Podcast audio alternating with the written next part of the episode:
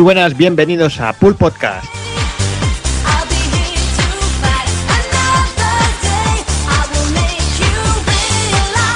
Treceamo programa, eh, vamos a repasar todo lo que sería el mes de noviembre, pero bueno, vamos a empezar eh, saludando a, a los componentes como siempre. Empezamos con el señor Hazard.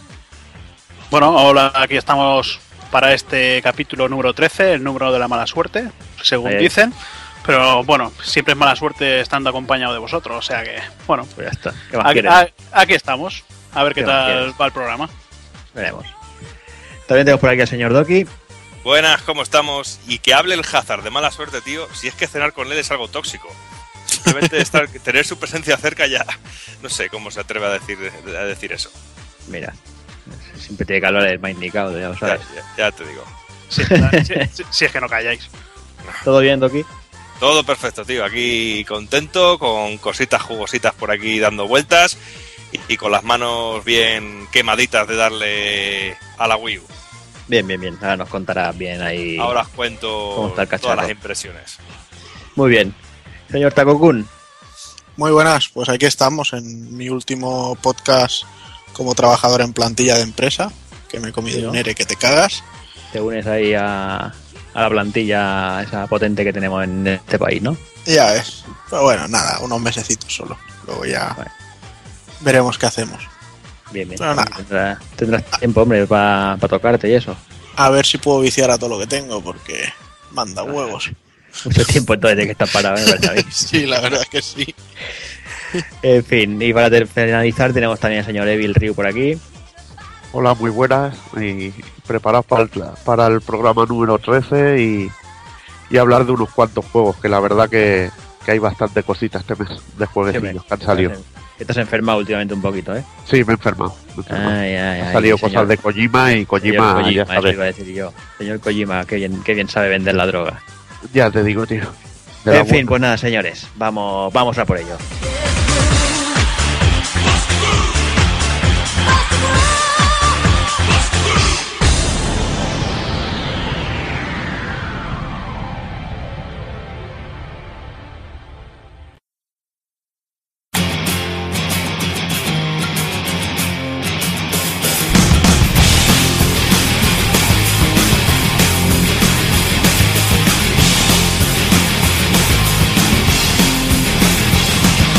Y en este programa empezaremos con las noticias destacadas del mes de noviembre de 2012. Pasaremos a las novedades del mismo mes. Tendremos un desvariando del señor Taku Kun. Analizaremos a fondo el lanzamiento de Wii U. Y remataremos con el N.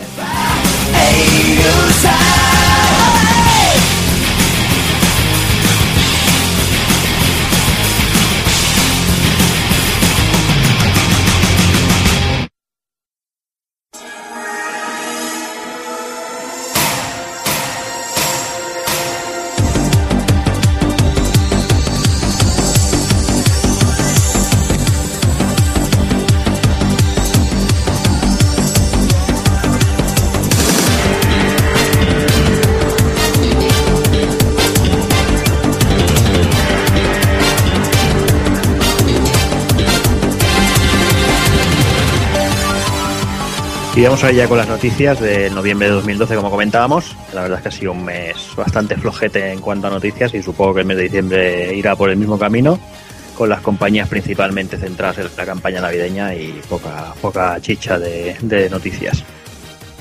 Pero bueno, este mes eh, Microsoft celebraba el, décimo aniversario de, lo que es el servicio de Xbox Live en alguna región, creo que empezó con Estados Unidos. Y bueno, para celebrarlo ha empezado a soltar un montón de datos y bueno, nos han dado a conocer que, por ejemplo, se han desbloqueado 4.500 millones de logros en todo el mundo, se han conseguido 170.000 millones de puntos con esos logros y se han hecho eh, 122.265.166 nuevas amistades, amistades entre comillas, claro. Para celebrar lo que ha hecho Microsoft, pues ha cogido y, y ha regalado una consola Xbox 360 de, con el diseño conmemorativo a, a gente con, que, que llevaba más años. Que qué bonito hubiera sido esto, Evil. Vaya, a ver si en marzo cae alguna, porque se ve que es aleatorio el asunto. Sí. Cogen las Y- cuentas más antiguas y creo que hacen un sorteo. Sí, sí. Y bueno, aparte de eso, también hace poco que han metido lo del Xbox Live Rewards, que no sé, no sé, no sé si lo habéis probado vosotros, pero la verdad que da menos puntos que la hostia. Eso es una mierda, tío. A mí lo que me dieron el otro día me llegó un mail que me dan un mes de live, que bueno, quieras que no, mira. Hombre, no está mal. A mí me han dado 40 puntos y bueno, tengo lo de los descuentos estos del 2% de lo que gaste cada mes o no sé qué historia por tener más de 25.000 puntos de logro. Pero no sé, lo veo un poco demasiado tarde esto de de casqueo de, de logros por puntos o de cosas por, por puntos Microsoft. Yo creo que después, de- remolque. después del PS Plus, esto. Ya estamos con Ya la Play estamos 3, mal, con la ya. mierda esa. Es una Ahí. puta mierda, tío. Lo he probado yo. He estado tres meses del PS Plus, tío, y, y es que... ¿Dónde hay que hacer una reclamación para que me devuelvan el dinero? Cago en la hostia. En Chueca. Está en Chueca, hace una reclamación. Basura eso, tío. Solo por curiosidad, de todos esos millones de logros que hay, ¿cuántos, sabe, cuántos tenéis cada uno? ¿Qué, qué, qué puntuación de logros tenéis? Que ya sabéis que yo soy una putita de estas cosas. Yo 60.000 y sin hacer tanta gilipollez de ahora vuelvo para atrás, me voy a buscar por esta esquinita. O sea, directamente para adelante y a tomar por culo. O sea, que ha jugado mucho juego. Supongo. Yo estoy igual que Hazard, casi 60.000 también. 58.000 no, y pico. Sí, más o menos. Sí. Doki, Pues no sé, yo no tengo mucha idea. Como tampoco le presto mucha atención a los puntos que tengo, yo no, no soy un gran fanático y Eso seguidor que, de los que puntos. tiene eh. pocos logros, Juan. Seguramente tenga pocos. si no, sí, co- seguramente- com- comparados con vuestros niveles enfermizos, seguro. Sí, bueno, eh, a ver, Bueno, niveles enfermizos, lo- lo- nos ha hablado Don Platino. Yo tengo, yo tengo veintipico mil puntos de logro, no, no tengo más. eh, Sí, pero, pero tienes una estatua de platino de Sony, coño. No, Vosotros tengo, pensa- tengo cinco platinos, tampoco tengo tanto. vosotros pensar que hay alguien que no ha jugado al Metal Gear Solid 4, hasta que no han salido los, los trofeos del juego. No, bueno, aún no he jugado, o sea, Joder, oh, madre mía. ya tendré tiempo. Bueno, igualmente, bueno, tampoco vamos a estar aquí haciendo el trolazo, que es lo que os gusta demasiado. Veo que habéis empezado con fuerzas hoy. Y básicamente es eso, es una conmemoración. eh, en Estados Unidos han regalado consolas, veremos a ver, como comentaba Evil, a ver si, si en marzo cae algo por aquí. No sé, a ver si, si hay suerte y, Y se cae alguna por mi casa ahí. y cae algo ahí por casa de, de Evil y ya iremos todos allí a, a sobarla un poco. Bueno, se- seguro que le toca al Kafka, porque les toca todo. Ya te digo, ya te digo. Y, lo- y luego va llorando el tío, ¿sabes? Sí, sí, luego llora, menos, un menos un trabajo le toca de todo. como estamos, madre mía, viva la Navidad.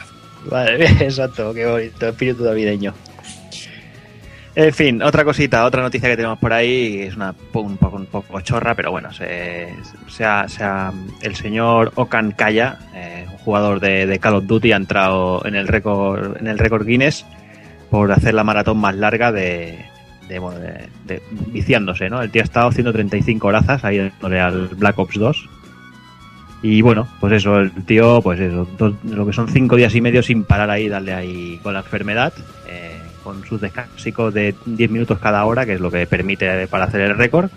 Y en este tiempo el Nota se colocó el, el 37avo de, la clasificación online del juego. ¿Cómo veis esto, señores? No sé, eh, Takokun, tú que te vienes ahí con tus platinos, ¿qué te parece los, los de estar aquí 135 horas ahí con la puta enfermedad en plan coreano? Quiere ser un puto gilipollas. O sea, no, no, no le veo más. O sea, 135 horas seguidas ahí de tu vida, sin salir a la calle, sin, sin ir a comprar el pan, sin ver a nadie, sin hablar. O sea, no. Creo que eso solo puede hacer alguien que tenga una vida muy triste. O sea que no, no, no te vas a apuntar al siguiente, ¿no? A hacer ¿Qué 136. Yo no me puedo estar 135 horas sin hacerme una paja. Bueno, bueno, de 10 minutos entre hora y hora. Bueno, es lo que iba a decir yo. Tiene 10 minutos, tío. En 10 minutos le da tiempo a irse al váter, hacerse una pajilla o hacérsela directamente. Igual con la vibración de- del mando, ya se lo hace. El tío disfruta con el juego. Es una mierda de juego. Bueno, no lo he jugado, pero es un Call of Duty. No lo has jugado, pero No es una mierda, ¿no? Pues, Sí. Joder, vaya, vaya Ese es el argumento. criterio que tenemos. Ese, ese argumento está reñido con el con la pedazo de review que hizo el Rube del Dishonored. Sí, Sí, sí. van en el, en el, en el mismo palo. Y en fin, y como noticia, pues la verdad es que poquita cosa más hay. Eh, simplemente, mira, ahora que se me viene así a la, a la- a la mente, estamos ya en diciembre, ya, ya estamos en fechas navideñas. Y voy a pediros aquí que os tiréis a la piscina y que recomendéis un juego para estas navidades, uno por, uno por barba. Si queréis, para que lo vayáis pensando, voy a empezar yo.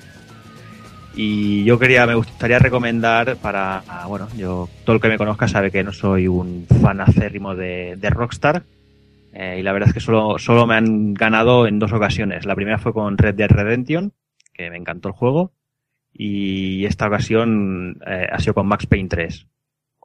Ya no por el juego en sí, el juego que técnicamente es impresionante. Eh, jugablemente quizás se puede hacer en, alguna, en algunos momentos algo repetitivo, pero lo que digo, técnicamente es espectacular, es impecable eh, y sobre todo la trama, la trama del juego está, está superior, este es increíble. O sea, el juego, eh, todo lo que es la, degeneración del personaje, de, cómo, va, cómo va degenerando una cosa y otra, el tío se encierra en su en su mundo y cada vez se hunde más en la mierda y, y la verdad es que está muy muy muy bien explicado y muy bien narrado. La verdad es que es un juego altamente recomendable, son sus nueve horitas y yo creo que para estas navidades puede ser, puede ser algo bonito. Y nada, voy a ir pasando el patatón y aquí que, que se vaya mojando cada uno con, con la movida. Empiezo con el señor Hazard. Pues yo Binary Domain, porque es un, Ahí, ahí, un robando. juego- cositas, el que tenía robando, pues te pensado. jodes, iba a decir el Spec Ops Lines de Line, pero bueno, pues, pero digo el Binary Domain porque es de una compañía japonesa.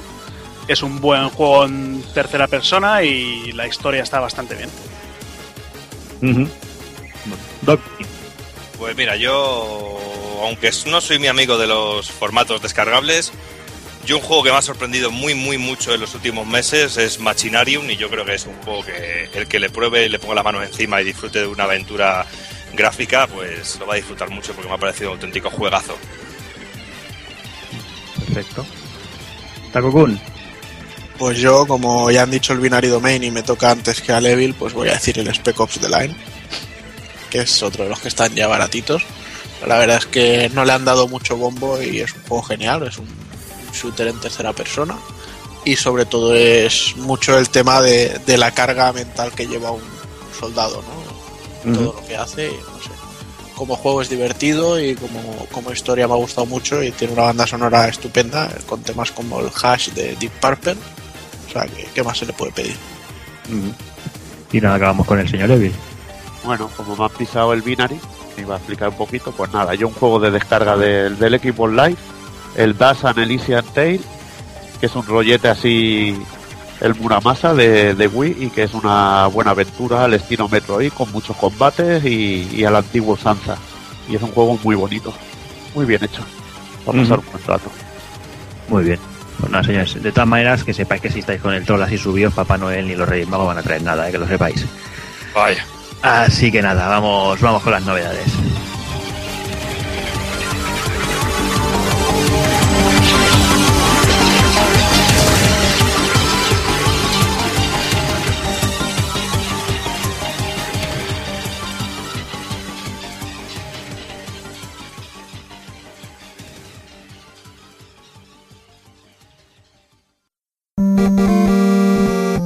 pulpofrito.com.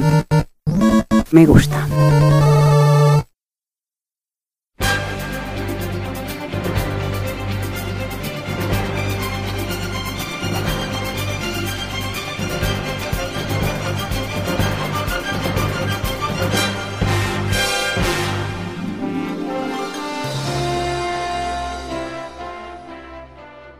Y comenzamos con las novedades, con una petición que nos hizo Godhan a través de Twitter, que bueno, se la hizo Ataco Kun, que quería que, que le hablara un poquito de Disgaea 4, y bueno, como, como nos ha hecho la petición, Taco Kun va, bueno, le va, le va, le va a dar cuatro dat- datitos suyos del juego.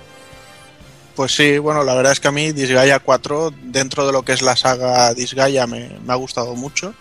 Diría que después del primero es el que más me ha gustado y sobre todo por el, por el salto a los sprites HD. Eh, luego, bueno, comentar también que dentro de lo que son los RPGs de Nipponichi, antes que Disgaea para mí está la Puzzle Tactics y, Soul Nomad, que me encantan ambos. Y bueno, con Disgaea 4, pues la verdad es que, como decía, lo más importante que hicieron fue el, el salto a los gráficos en HD. Y esta vez el, el protagonista pues dejaba de ser, bueno, siempre ha sido alguien completamente random. El tercero, que también es de Play 3, era eh, Rao, no me acuerdo cómo se llamaba, Mao, Mao creo que era. Y aquí llevaremos a, a un tío que está muy de la olla, que tiene rollo vampírico y que hace una promesa a unos prinis de que se los llevará a comer sardinas. Y como deciden exterminar a los prinis, pues decide rebelarse contra todo porque sus, promesas son, son muy importantes y no puede, no puede obviarlas. Así de, así de inútil y gilipollas es el argumento, pero bueno. Lo cierto es que el humor de, de la saga siempre ha sido muy gracioso y, y muy fresco. Y el sistema de combate, que es el, el motor en sí del juego, es, es genial. Hay, bueno, ya del 3 venía el, el añadido de los Magic Change, que era poder hacer que uno de los monstruos se convirtiera en un arma para tu personaje. Cada tipo de monstruo se convierte en un, en un tipo concreto. Y luego aquí además han añadido lo que es la, la fusión de demonios para hacer un, un bicho gigante. Pero además, cuando haces un, un bicho gigante, también lo puedes convertir en una. hacerle un magic change de arma y convertirlo en un arma gigantesca para el personaje, con lo cual acabas haciendo ya unas locuras ahí en, en pantalla que es, que es increíble. Y bueno, poco más que decir, o sea, una campaña, si te lo quieres pasar de forma normal, pues en unas 25 o 30 horas puedes tenerlo listo. Y si te enfermas, que es lo que suele pasar con los Disgaea, ir a niveles 9999, buscar todos los ítems wall y cosas así, pues prácticamente se te puede hacer infinito. Eh, y bueno, actualmente la verdad es que es uno de los... A mí me gustan mucho los strategy RPG y, por eso creo que es de lo mejor que se puede jugar en, en Play 3 ahora mismo en cuanto a, a RPGs japos. Quizá junto al Tales y, y alguna cosita más. Vale, muy bien. Pues nada, pues ya sí que nos metemos ya de, de pleno con las novedades del mes de noviembre. Y bueno, empezamos con el día 1 que es- aparecía Silent Hill Book of Memories y sigo contigo, Takokun. Bueno, pues eh, la verdad es que lo primero que hay que decir es que el que pille este juego pensando que va a encontrarse un Silent Hill, pues se va a llevar un, buen palo porque no, no tiene nada que ver. Y del mismo modo, el que lo pille pensando que se va a comprar un, un Dungeon RPG así completo, pues también va a salir bastante escaldado. Pero si eres una persona como yo, que ambos conceptos te molan sin, sin ser realmente algo espectacular, pues la verdad es que la, la mezcla no está mal. Podría haber dado mucho más de sí, eso está claro. No es, no es un juego excelente y, ni siquiera notable, pero es bastante correcto, es divertido y, jugándolo en cooperativo es, es bastante agradable. Tiene sus puzzlecillos también en, en los mapas. Y bueno, lo que de Silent Hill, pues lógicamente tiene lo que es la ambientación, los bichos y cosas así. Pues bueno, un, un- un título, un, un spin-off que han querido hacer de forma muy experimental y mira, les ha salido un poco... eh, quizá le ha faltado al- alguna chispa o alguna idea loca que lo hubiera hecho destacar más. Bien, pues un día después eh, aparecía también Dragon Ball Z Budokai HD Collection, que bueno, que como todos sabéis, la, los- las tres, creo que eran las tres entregas de, Dragon Ball Budokai, que bueno, que nos comentado aquí un poquito. Sí, bueno, pues ya tocaba juego de Dragon Ball para como ya sabemos que año nuevo, juego nuevo de Dragon Ball, uno más y un recopilatorio bastante incompleto y que sobre todo puede merecer la pena, sobre todo si no tienes los otros de Play 2 y sobre todo si quieres jugar al Budokai 3, que realmente sería interesante porque luego el Budokai 1 es bastante flojete y tampoco la remasterización ha sido muy muy brutal y, y para mí es incompleto porque no se puede jugar al 2. Bueno, para, para mí, a ver, eh, realmente el, el Budokai HD, o sea, a mí me dicen que es el 3 solo y ya me hubiera dado igual, ¿sabes? O sea, me parecía el, el realmente necesario. El 1 en sí, pues bueno, eh, tiene un poco lo que es la historia, quizá un poco mejor narrada que en el 3. Y el 2 realmente es que no hacía ninguna falta, porque tenía un modo historia que era absolutamente ridículo y no hay ningún personaje que no estuviera en el, en el 3, con lo cual yo creo que no hacía ninguna falta meter, meter el 2. El 2 Bueno, el dos- el dos- tablero. Sí. El 2 sí. El 2 tenía a mí, yo lo que quiero comentar, que a mí lo del tablero siempre se le echa mucho en la gente encima por el tablero, pero a mí me hizo hasta gracia. No sé, a mí me pareció curioso y es un juego que le tengo especial cariño. No es mi preferido porque el 3 me pareció brutal, Pero al 2 le tengo cierto cariño, no sé, me, me gustó mucho el salto que se dio del 1 al 2, sobre todo gráficamente. Y yo No, sí y le además echo que- falta, ¿eh? Que si es eso, es que además estás hablando de una colección HD y te ponen el 1 y el 3, es absurdo. Es como si el Devil May Cry te hubieran puesto el 1 y el 3, que nos hubieran hecho un favor, casi seguro, Menos al Hazard, Pero- que hubiera sido... pero que yo lo veo absurdo, ¿no? Ya que te lo meten, que joder. Sí, re- realmente eso también, pero no sé, quizá hubiera sido, pues, mm, realmente no deja, las tres veces no deja de ser el mismo juego, lo único que con más personajes. Es, es un caso raro, quizá al, al ser la primera vez que encontramos un, un remake HD de estos de un juego de lucha, pues dices, bueno, realmente igual, el único que se diferencia es eso, en el modo historia que pueda tener cada uno. Pero no sé. Claro, por tener más nunca molesta, pero igual era un poco empacho. Pero bueno. Bueno, pero ya que te hace una colección, no, yo que, yo que sé, Hmm. que menos que meterlo, vamos. Sí. Bueno, al final pasa como siempre, o sea, lo pones, ves la intro, escuchas la canción del Kage, eh, Yasin Kageyama en el opening Sí, y, y, y dices, bueno, pues habrá que jugarlo y ya te enganchas y no lo sueltas. claro, porque sobre todo el 3 tiene eso, que el 3 se engancha mucho y es un auténtico juegazo. Yo es de lo mejorcito que recuerdo de Dragon Ball de, desde, hacía, desde hacía mucho tiempo. Por lo menos a mí los Tenkaichi no me llegaron de la misma manera. Este No, a mí tampoco, a mí los Tenkaichi no me gustan nada. No. Yo este sí, este, a ver, no tampoco te voy a decir que sean los juegos de Dragon Ball perfectos, pero el 3 en concreto me, me gustó bastante. Nada, nada, donde se ponga un botón en que se quiten estas mierdas. Eso sí. Claro, eso sí. En fin, pues vamos con vamos ahora con Halo 4 que salía el día 6, uno de los de los grandes lanzamientos de Microsoft para la, para la consola para Xbox 360 y una de las grandes apuestas de cara a Navidad. Bueno, pues con este Halo 4, pues yo creo que tengo que pedir perdón por muchos comentarios que he hecho, porque es de esos juegos que me ha hecho tragarme mis propias palabras, porque sé que había mucha fe por parte de mucha gente, pero yo no daba un duro por esta continuación de Halo y, y solo puedo decir que me ha parecido soberbio y me ha parecido un juego brutal, tío. Pero es que me ha parecido brutal en todos los sentidos. Y es que tecnológicamente el juego es una auténtica pasada. Yo hacía muchísimo tiempo que no, no flipaba tanto en un shooter con, con el tema de variedad de escenarios, variedad de, de situaciones, eh, efectos de luz, y es que es una auténtica pasada. Y sobre todo hay un aspecto que me llama muchísimo la atención, que no veo casi nunca en los juegos, y sobre todo en los shooters, que es eh, la combinación que hay de música y a la vez de, de entorno gráfico y, iluminación. Unos momentos a lo mejor en que la música es mm, tiene un tono muy tranquilo, muy bajo, y de repente te acercas a un momento en el que vas a salir una esplanada enorme y de repente todo cambia a un momento súper épico y súper brutal. Y yo creo que se ha hecho un trabajo con este Halo 4, pero absolutamente brutal en todos y cada uno de sus sentidos.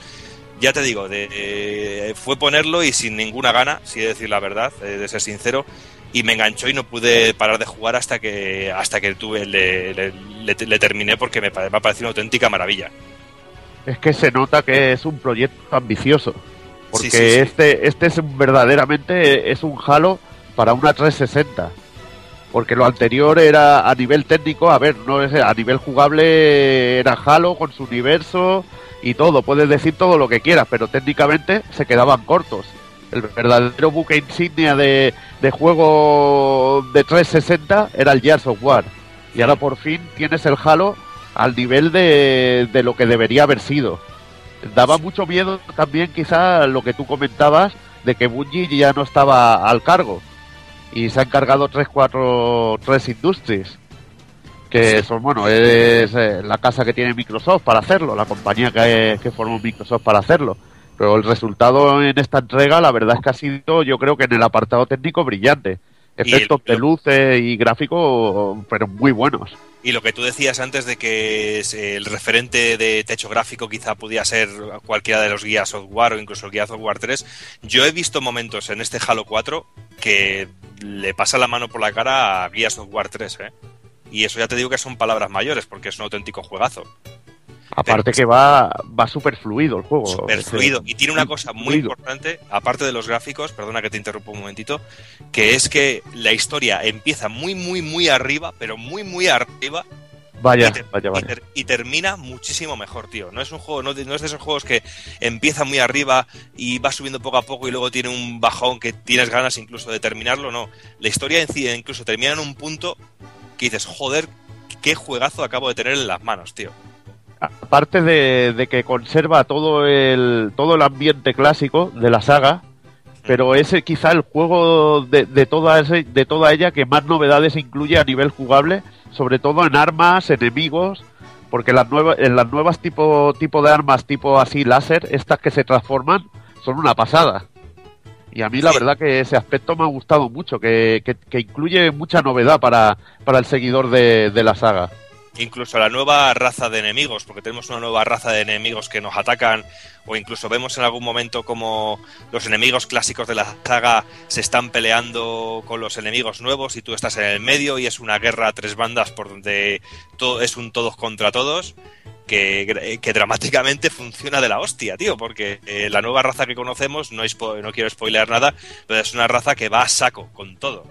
Con lo cual Vaya. no, no tiene ni no tiene amigos, ¿sabes? Y eh, me ha parecido increíble el poder estar en, en mitad de, de una batalla a tres bandas. Eso me ha parecido absolutamente increíble.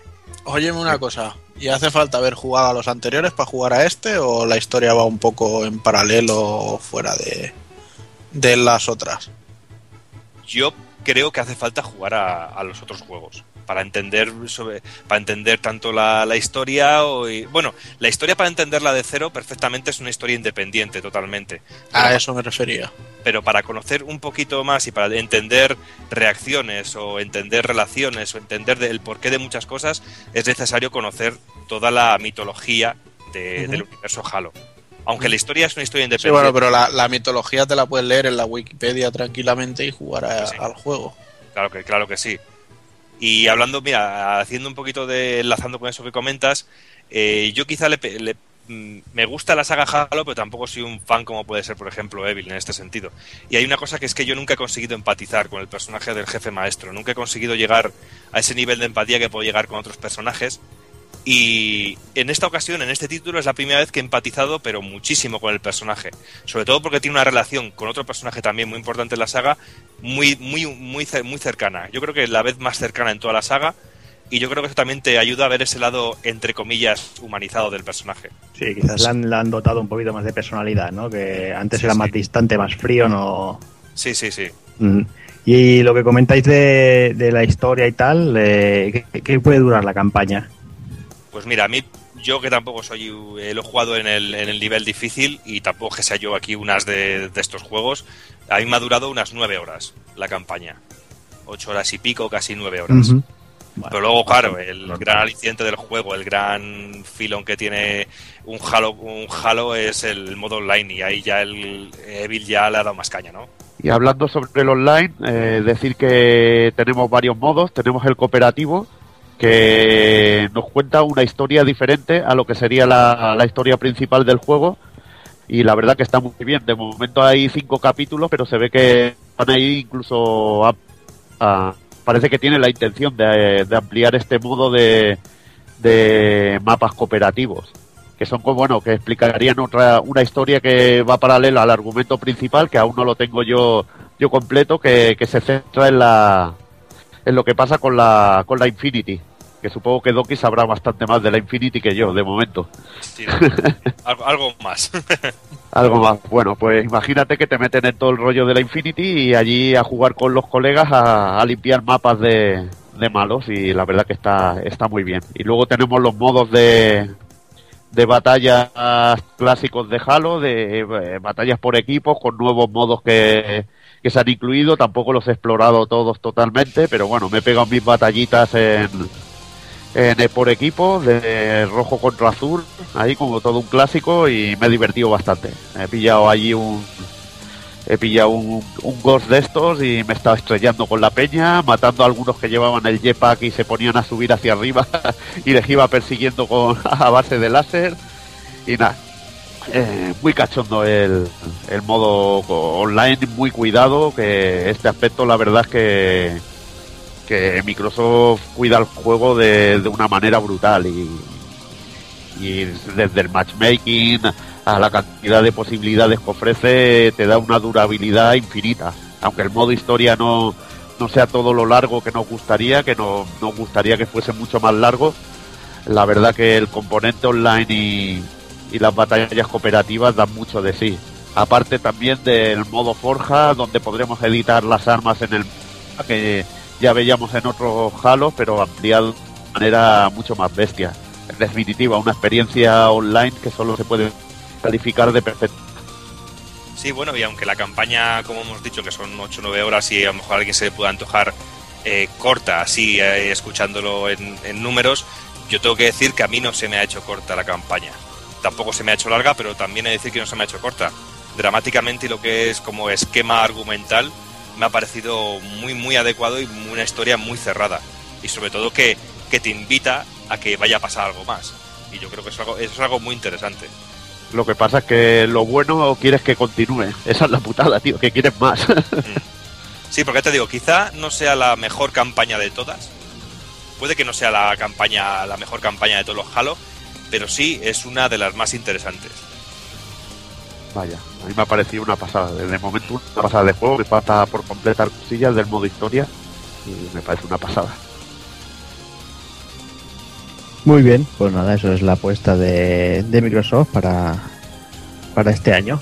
Y vamos ya con, con un par de días después, el día 8 exactamente, salía a la venta Little Big Planet Karting, eh, que también nos, nos comentará Taco Kun qué tal está. Pues sí, la verdad es que lo he tocado muy poco, lo tengo en, en los pendientes ahora, pero eh, lo poquito que he jugado, bueno, pues eh, eh, esperaba algo mejor que, que la mierda aquella de Mod Nation Racers y me lo he encontrado. ¿vale? Nunca, nunca diré que un juego de cars inspirado en Mario Kart sea mejor que Mario Kart, pero la verdad es que lo poco que he jugado me, me ha gustado. Es, es bastante rápido, los circuitos se ven chulos, tiene un botón de derrapar para hacer eh, cosillas guays y no sé. Y bueno, el Sackboy a mí me parece un bichito bastante, no diré carismático, pero sí diré gracioso. Así que bueno, yo creo que, que es un juego divertido, es una, una buena opción para la gente que no tiene posibilidad de jugar a Mario Kart. Que ya tocaba tener una buena opción. Bueno, alguna opción más ahí. Luego, luego la comentaremos seguramente. Sí. Y nada, el día 13 también aparecía Under the Fit HD Deluxe Edition, que nos comentará, nos comentará Evil un poquito. De la mano de Rising Star nos llega uno de los últimos juegos de Dreamcast de la compañía G-Revolution, G-Red, eh, que es un juego matamarcianos de, de helicópteros, con, que bueno, que técnicamente pues al ser de Dreamcast y de placa Naomi, que también estaba en arcade, pues no es que sea increíble para estos tiempos, pero que luce muy bien en HD y que en este caso tiene un modo muy interesante que nos permite jugar a pantalla completa 16.9, que quizá es lo, mejor del juego. De este juego muy destaca la que es tremendamente jugable, tampoco es un, juego que te llene la pantalla de balas, podemos controlar nuestro helicóptero con la palanca izquierda y el disparo y la dirección de, disparo con la derecha. Y la verdad que estos añadidos que le han hecho pues le sientan muy bien. Y también al igual que el que los gráficos en HD Eh, comentar que la música es de Shinji Hosoe un mito de Namco que ha hecho bandas sonoras como la de Dragon Spirit, Dragon Saber, Ridge Racer y que bueno, podemos ver su sello también en otro juego de G-Revolution de llamado Mamoru-kun. En fin, una buena recomendación para los amantes de los, de los marcianos. Muy bien. Y nada, tres días después, el 16, se ponía a la venta el que quizás sea el juego con más fanservice por, por metro cuadrado que recuerdo en las últimas décadas. Y estamos hablando de Sonic and All Star Racing Transformed, que también Evil está ahí enfermizado, también nos va a contar un poquito sobre él.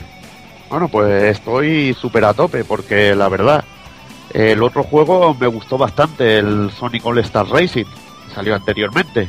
Y tenía un poco de miedo al esto de los vehículos, de tras podernos transformar en, avión y en barco, pues me daba un poco de, de yuyu como lo habían hecho, pero la, creo que, que Sega ha hecho un gran trabajo.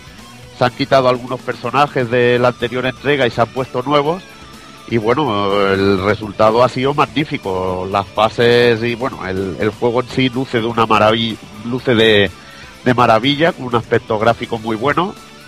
Funciona a 30 frames por segundo constante, al menos en la versión de, de 360, que se ve que la de Wii U me han comentado que, que tiene algún problemilla, pero bueno. Simplemente comentar que, como bien ha dicho Cero, es un juego que es auténticamente fanservice, que hará las delicias de, los amantes de Sega. Eh, tiene cantidad de, de guiños, eh, ya sea a través de las fases, que alucinaréis, porque hay una fase de, de Afterburner brutal, otra de Panzer Dragon, otra de Knights, eh, hay un montón. Os invito a descubrirlo, sobre todo si eres fan de, de Sega, porque es un auténtico disfrute. Comentar Sí. que... Bueno, perdona, Doki. Sí, sí, dime, dime. perdona. yo- es que yo, yo creo que la palabra fanservice es la clave para, para vender este juego.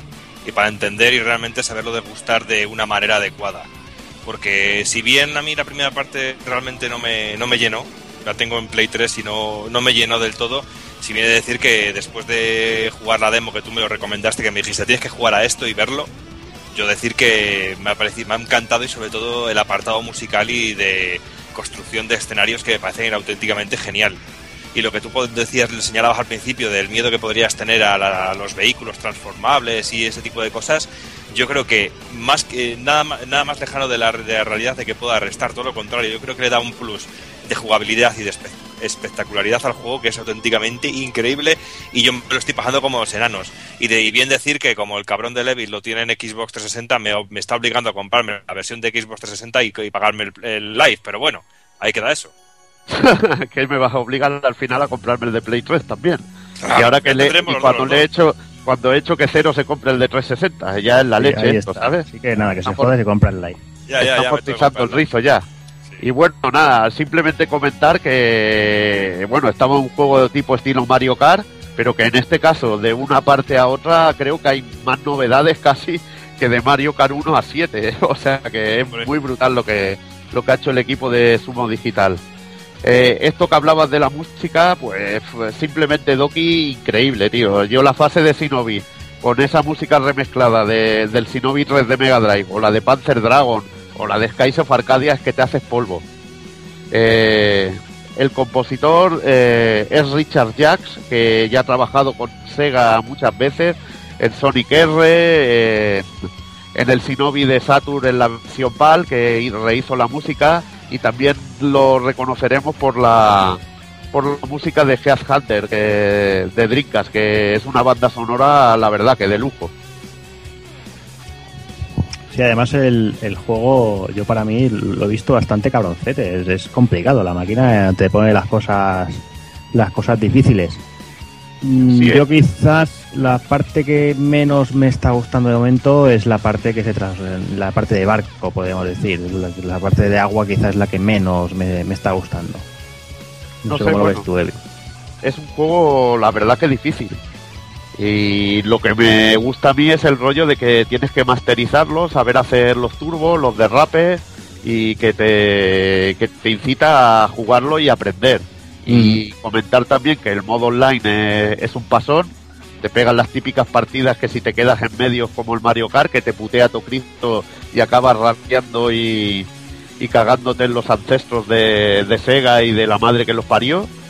Y nada, pues directamente es un juego de fanservice y vicio puro que recomiendo. Sobre todo si te gusta Sega y el rollo Mario Kart, lo vas a disfrutar como un loco. Oye, Evi, yo tengo una preguntilla que hacerte, que tú la has jugado ya profundamente y eso.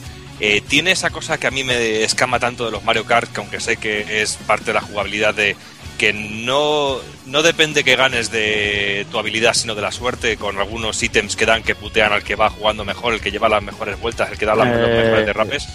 Siempre hay un factor de suerte. Pero si eres muy bueno jugando, yo he jugado con gente que es mucho más buena que yo, eh, son los que suelen ganar, ¿eh? Tienes que currártelo para ganar. Aparte de, de tener ese factor suerte de que te salgan objetos buenos, que lo tienen estos juegos, si sabes jugar, por supuesto que vas a estar arriba. Porque hay atajos y luego si conduces de puta madre usando los turbos, ganas muchísimo tiempo. O sea que yo creo que está bastante bien nivelado. Aunque Ah, el vale. factor suerte está ahí. Vale, vale. Vale, pues nada, yo creo que, que ha quedado bastante claro que a todo el amante de Sega y de los juegos así, los party games podríamos llamarlo, porque es, simplemente es eso, es muy divertido. Yo creo que, que- que merece la pena que hagáis el, el desembolso, que además lo bueno es que ha salido a un precio reducido, creo que eran 40 euros aquí en, en España.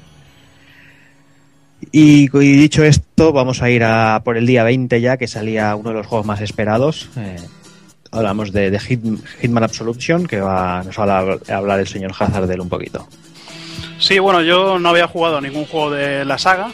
Bueno, habían salido, me parece, tres, tres o cuatro entregas para Play 2. Pero bueno, después de haber jugado a los Canaan Lynch de, de Xbox 360, que me parecieron una maravilla, pues estuve siguiendo bastante la pista de este Hitman Absolution. Y la verdad es que el juego me ha sorprendido bastante en todo lo que tiene, todas las opciones que tiene de, infiltración, de matar a saco, de matar a todos los enemigos de diferentes formas y está bastante bien. Aquí, bueno, pues llevamos el personaje del agente 47, que bueno, es un calvo con mala hostia y como no tiene pelo y tiene mala hostia, pues en vez de afeitarse la cabeza se afeita el, el código de barras. Y luego, pues, modo aparte del modo historia, eh, también tiene lo que sería el modo contrato, que sería el, el modo online, que sería realizar las mismas misiones que has realizado en el modo, en el modo normal, pero marcando a lo que serían tres objetivos eh, a matar. Eh, puedes elegir matar al, a cualquier personaje con, con la pistola, bueno, con la Silver Bullet, eh, Ballers, Mm. me parece que es, que son las pistolas silenciosas, con rifles de francotirador, eh, haciendo, provocando el accidente. Y esa partida, digamos que se graba, se graba online y cualquier, cualquier otro jugador puede entrar a, puede entrar a tu contrato e intentar realizar la misión tal como lo, tal como la has planteado tú, con el disfraz que has usado, las armas que has usado, eh, si te descubren o no, si escondes cadáveres. Es algo que digamos que da bastante da bastante jugabilidad a lo que sería el modo online. Y el juego pues realmente o gráficamente está bien y bueno, es bastante bastante entretenido. Muy bien. También el día 22 se ponía a la venta PlayStation All Star Battle Royale. Y bueno, no sé si, si nos van a contar lo que todos pensamos. No sé, a ver qué nos dice Takokun. Pues me pasa un poquito como con el Mario Kart, ¿no? Eh, o sea, con el Little Big Planet Karting. Eh, lo he tocado muy poquito y lo tengo en, en la reserva de cosas pendientes, pero un poco diferente a la opinión que tenía. O sea, de entrada no, no es un estilo, o sea, un Super Smash Bros. no me emociona, con lo cual este tampoco me va a emocionar. Pero mi mayor duda era cómo iban a calzar los personajes en, en este juego, porque no es lo mismo en un juego gracioso meter a Mario, Wario y compañía que a Dante, Nathan y la Fat Princess. Pero la verdad es que la compañía esta de Superbot, eh, por muy mal que me caen por, por todos los vídeos en los que han salido en público, eh, creo que han hecho un buen trabajo adaptando los personajes y les han dotado de, de muchos movimientos característicos en el gameplay. Y bueno, quizá jugar a cuatro players es demasiado lío para mí. Eh, no, no, no me he acostumbrado todavía, pero sí es cierto que jugando a uno versus uno se ve bastante más grande todo y no sé, puede, puede estar bien. Puede, no, quizá no como un juego de estos que me compraría sí o sí, pero puede no estar mal. Además tiene mucha, mucha puñeta de coleccionables y, cosas así que, que lo alargan. Y un modo historia con ilustraciones y CGs y historias. No sé, puede estar bien. Sí, bueno, yo también le he pegado un tiento y he estado jugando un, un buen rato, tanto la versión de, Vita como la de Play 3. Y más o menos lo que tú dices, o quizá un poquito peor. Yo sí que me he quedado bastante frío. No, ten- no tenía ninguna esperanza, pero me ha gustado ta- incluso un poco menos de lo que pensaba que, me- lo poco que me iba a gustar realmente. ¿eh? Eh, no veo carisma a los personajes para un juego de lucha y no termino de verles empastados ahí. No sé, como creo que también lo que decías tú de que en un juego gracioso ver a los personajes de Nintendo pues puede hacer gracia y puede resultar gracioso, pero aquí no sé, yo no he visto que, que me empasten los personajes y no ha habido no ha habido ningún personaje que realmente que le tenga un cariño especial a, a la hora de darme de hostias con él contra, contra el mundo. Y realmente sí que he visto los personajes muy pequeñitos, muy pequeñitos y, y me ha dejado todo muy frío. No sé, a mí es un juego que me ha dejado muy frío. Sí es muy espectacular los escenarios, cómo se transforman eh, de un juego a otro, cómo mezclan los juegos, salta la lagrimita cuando ves a Parapa de Rapper por ahí dando guantazos, pero aparte de eso... Hay, hay- hay cosas muy cachondas. El escenario, por ejemplo, con el Hades y los, y los bichos del patapón es, Sí, es un descojone. que le tiran lanzas a- le tiran lanzas al bichaco los del patapón Pues sí, es curioso, los escenarios sí, lo que es artísticamente el juego, pues es, está muy gracioso y está bien empastado, pero luego lo que te digo, que creo que en un juego de lucha que lo una gran importancia son los personajes, a mí no, personalmente, a mí como Doki no me ha llamado la atención y no he llegado a empastar con ellos, no me ha dejado muy frío. Es un juego que no compraré directamente, aunque lo vea a 5 euros, es un juego que no compraré. Bien, pues nada. Eh, también salían a la venta a través de, los diferentes stores, tanto en Xbox Live como en PlayStation Network. eh, tres cositas de, Sega, eh, que si antes hablábamos de Sega y de fanservice, teníamos aquí al precio de 400 Microsoft Points o de 4 euros y medio. Teníamos cositas como Virtua Fighter 2, Fighting Vipers o Sonic the Fighters, mod- eh, que bueno, nos comenta, nos comenta Evil a ver qué, qué le parecen a él. Bueno, lo que, que casi se te escapa. Todos juegos de la placa Model 2. Todos juegos de la, de la placa Model 2. Y nada, decir que, que son conversiones de, de arcade puro y duro. Con un poquito de. Bueno, con el, aspecto gráfico HD, que siempre es un plus. Y nada, un poco decepcionado quizá por el precio de que, por ejemplo, en Virtua Fighter 2 no se incluya la banda sonora remezclada de Saturn, que en Fighting Viper no haya Pepsi Man y bueno, que falten esos añadidos de consola que yo creo que hubiera molado meterlos en, en esta versión para hacerlo más completa. Pero bueno, tenemos juegos que no son un precio tampoco muy caro y que esperemos que algún día ayuden y Sega se anime a sacarnos, por ejemplo, un Fighter Mega Mix 2, que eso la verdad que sí que me, me haría muchísima gracia. Va a pegar con el coche del Daytona. Sí, bueno, pues me parece más interesante que según qué personajes del PlayStation All Star Battle Royale. Le veo mucho más carisma. Pero bueno, yo creo que las ruedas son más poderosas que, que muchos de los personajes que salen ahí, pero es una opinión personal. Sí, lo que está claro es que, como dice aquí el amigo Hazard, que no se atreve a decirlo, que para jugar Virtua Fighter 2 ya tienes el, el Ryo Gotoku 5, que, que ya tienes ahí hecha la inversión y ya, mira, son 4 euros que te ahorras del juego. Ahí está. Lo que pasa es que te vale, te vale de importación 80 euros o, o 50 y pico, depende de cómo lo pilles el Ryuga Otoku. Bueno, le restas los 4 euros y medio del, del Virtua Fighter 2 y ya está tú. Bueno, pero puedes jugar en la, en la demo también, ¿eh? en la demo del Ryuga Otoku 5 que está en la, en la store japonesa. Pues mira, más barato todavía. Y también tienes un, un Taiko no Tatsujin por ahí. Sí. Bueno, pero no nos desviemos del tema. Y vamos a ir finalizando el mes con el juego, con el HD Collection. La con- demo, la demo, esa demo. la, sí, la demo. la demo Voy a meter la demo. Con la demo que se ha comprado Hazard, que bueno, que hablamos, como ya podéis imaginar, de Zone of the Enders HD Collection, que bueno, es Amor Kojima y, Evil, que está ahí, que, que le sangren los dedos ya. Buah, estoy a tope. Eh, bueno, tendría que haber jugado quizá más Halo 4, pero es que esto, yo qué sé, esto es como... Hay, hay prioridades siempre. Sí, es droga, como tú has dicho antes bien. Y bueno, eh, la verdad que había un poco de controversia sobre problemas de frame rate de las versiones, que en teoría la de 360 es la más parecida al original en este aspecto, pero bueno, nos encontramos con los juegos con una limpieza gráfica importante, con la intro nueva que ha hecho Sunrise, que es una maravilla, muy a lo Gundam, que también el juego comparte muchas similitudes con el universo Gundam, con el rollo de los New Types y los Enders y todo esto. No voy a liarme ahí a explicarlo, que si no os aquí un Tolkien de esos que tanto gustan. Y nada, eh, decir que ya me he pasado el primero, estoy ya dándole caña al segundo y, y que bueno, una auténtica maravilla. Volver a disfrutar de este juego, yo me lo vuelvo a poner, ahora con encima lo estoy disfrutando en 5.1, han traducido al castellano el, el primer Zoe, que aunque no tenía mucho texto se agradece. Y nada, no sé, no, no veo esa controversia del frame rate, pues sí, se podría haber hecho mejor, es una lástima de que no funcione todo el juego fluido. Hablan siempre de, de que es un problema a la hora de traspasar ciertos efectos de la Play 2 de, de partículas y eso que se hacía por hardware, pero no sé. Al final te encuentras el juego que eh, es muy parecido al original en este aspecto, pero mejorado gráficamente. Y bueno, ¿qué le vamos a hacer? Yo creo que es una buena oportunidad de volver a, a disfrutar de dos clásicos de nivel máximo y, y que bueno, que no es el Silent Hill Collection, que está bastante mejor hecho. Bueno, yo en su época jugué a los, a, los dos Zoe. A mí, la verdad, no sé, la gente dice que os, o vosotros que os gustó más el 2.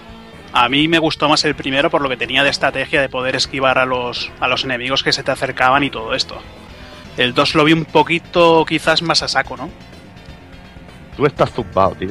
No sé, a ver. Yo es lo que, no, yo sé, lo que- no sé qué fumas, tío, pero... yo lo que- yo lo que recuerdo, macho. Que en el 1 en el uno- en el uno no te encontrabas la- los enemigos que te venían por el mapa y los podías esquivar. Joder, macho, pero era un rollo RPG de que te los encontrabas y pelea y podías ir un poco de camuflaje. Pues y en el por 2 eso puedes hacer diciendo. cosas similares, ¿eh? Eso te estoy diciendo que cambiaba un poquito al 2. Similar, pues no me acuerdo. Yo jugué al 2. A ti lo que te pasa es que con tres bichos en pantalla te apañas, pero cuando ya te sale una multitud, pues ya te vuelves un poco loco. Hombre, a mí me encanta el primer juego, pero el segundo es que es una puta maravilla, tío. Solo por, por verte al Leo, al chaval del primero que, que te aparece y te está con, y está a los mandos de un robot que se transforma en la nave del Gradius, pues te haces polvo, tío, directamente. Pero bueno, tío. Y el Si doblaje te que. el primero, ole tú, Hazard. ¿Y a ti no te gusta el primero? A mí me gusta, pero es que el primero me parece ya una obra maestra. Pues ya está. ¿Y el doblaje que viene en, cast- en inglés?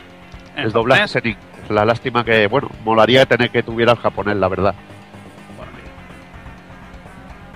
No se Bien, puede. bueno, y pa- para ir finalizando, cuéntanos, nada, danos una pinceladita de, de la, de Ah, es demo. cierto, cierto, se nos olvida. La demo, bueno, si hubiera sido Hazard hubiera hablado de la demo y nada del juego. Pero bueno, en este caso hablaremos un poquito de la demo. Pues no he hablado de la demo, payaso. ¿Ves?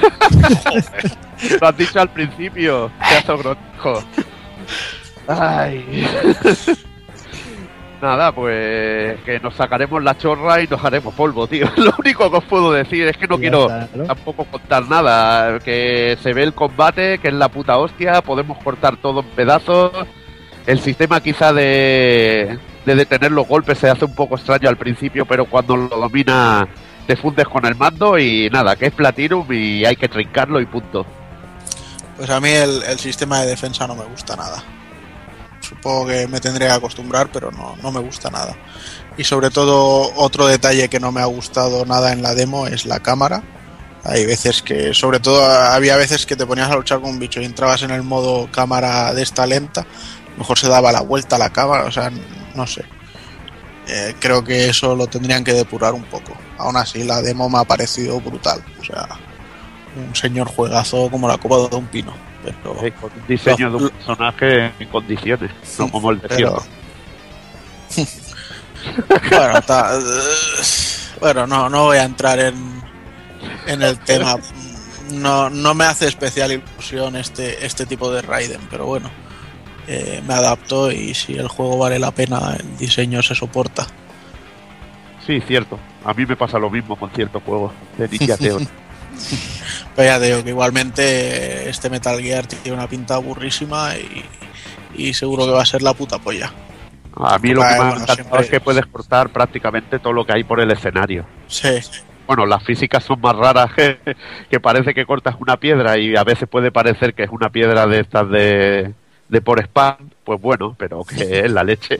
bueno, tiene detallitos, pero tampoco iba a ser perfecto. No, si a mí no me. La perfección no existe. Pero que el juego va a ser un vicio burro, pues seguro. Para mí- al menos para mí sí. Sí, tanto que sí. Pues nada, señores, yo creo que ya lo vamos a ir dejando aquí, que, que ya hablaremos de Metal Gear Rising en su momento. Eh, nada, siempre una pinceladita y bueno, que como ya sabemos que el año que viene se nos presenta cargadito, sobre todo el inicio, lo dicho, vamos a dejarlo aquí, vamos a ir con el desvariando, los minutos musicales y vamos a ir ya con, con el tema del lanzamiento de Wii U.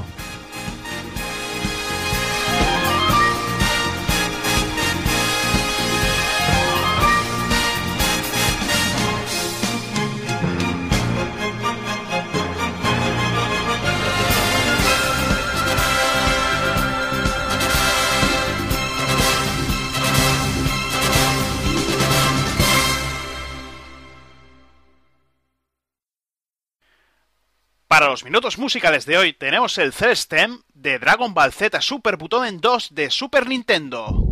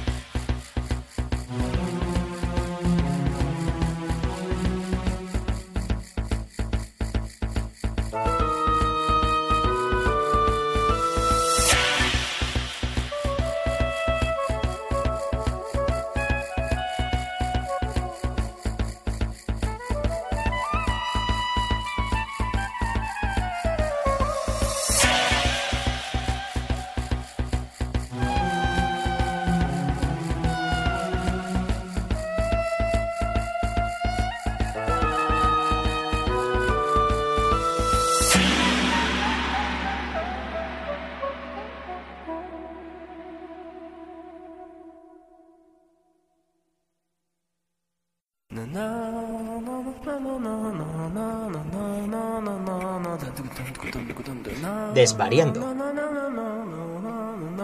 Desvarío. Desvaríos. Desvaríos. Desvaríos. Desvaríos. Desvaríos.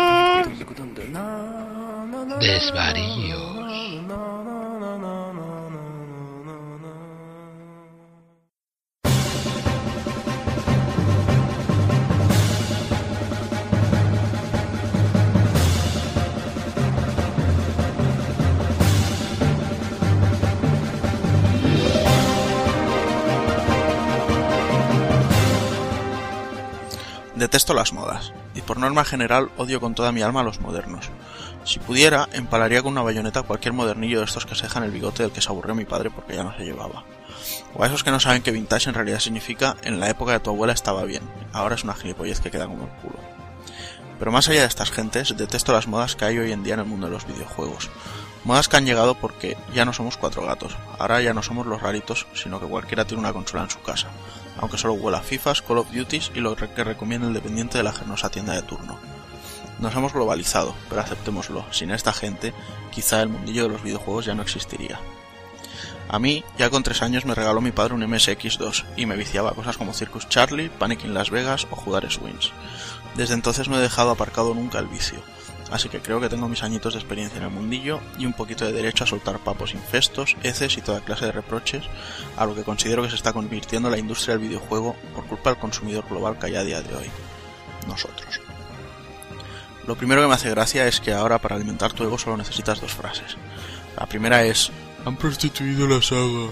Y la segunda es es que se han estancado en sus orígenes, ya no es innovador. Panda de gilipollas.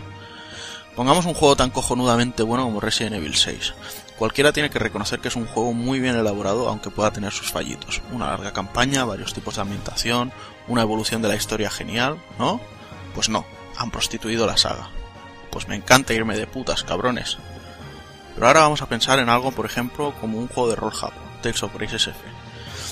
Eh, después de varios años, muchos años desde la Super Nintendo, siguiendo los mismos orígenes, han mejorado un poco el sistema de combate, el tipo de juego, las mecánicas, pero es casi casi clavado a lo que era entonces. Genial para rememorarlo, ¿no? Pues no, se han estancado en sus orígenes y no es innovador. ¿Qué coño es lo que queréis? Eso sí, que venga un listaco y hace un juego de estos que parece de 4 bits, porque os aseguro que en 8 bits serán mejores, y te diga, es que soy indie, ¿sabes? Lo comercial me da asco. Entonces todos hacen cola para poder hacer gárgaras con la lefada que le sacan comiéndole el sable. Y a mí la verdad es que normalmente no me gustan nada. Para eso saco mi antiguo ordenador.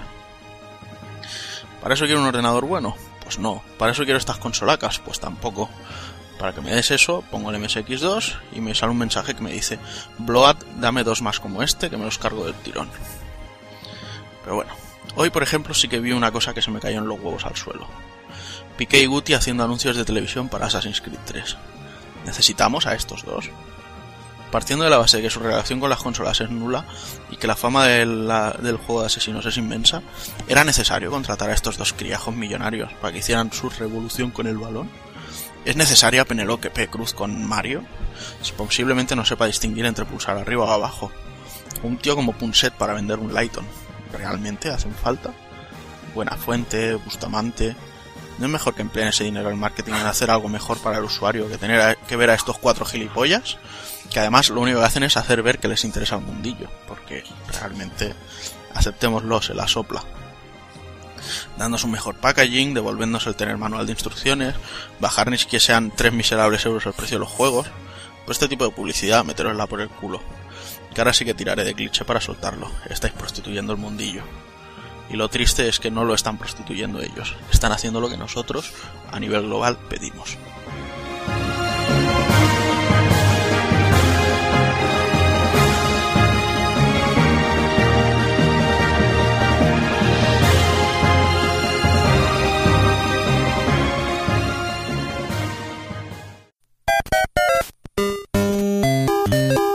Visítanos en pulpofrito.com. Te esperamos.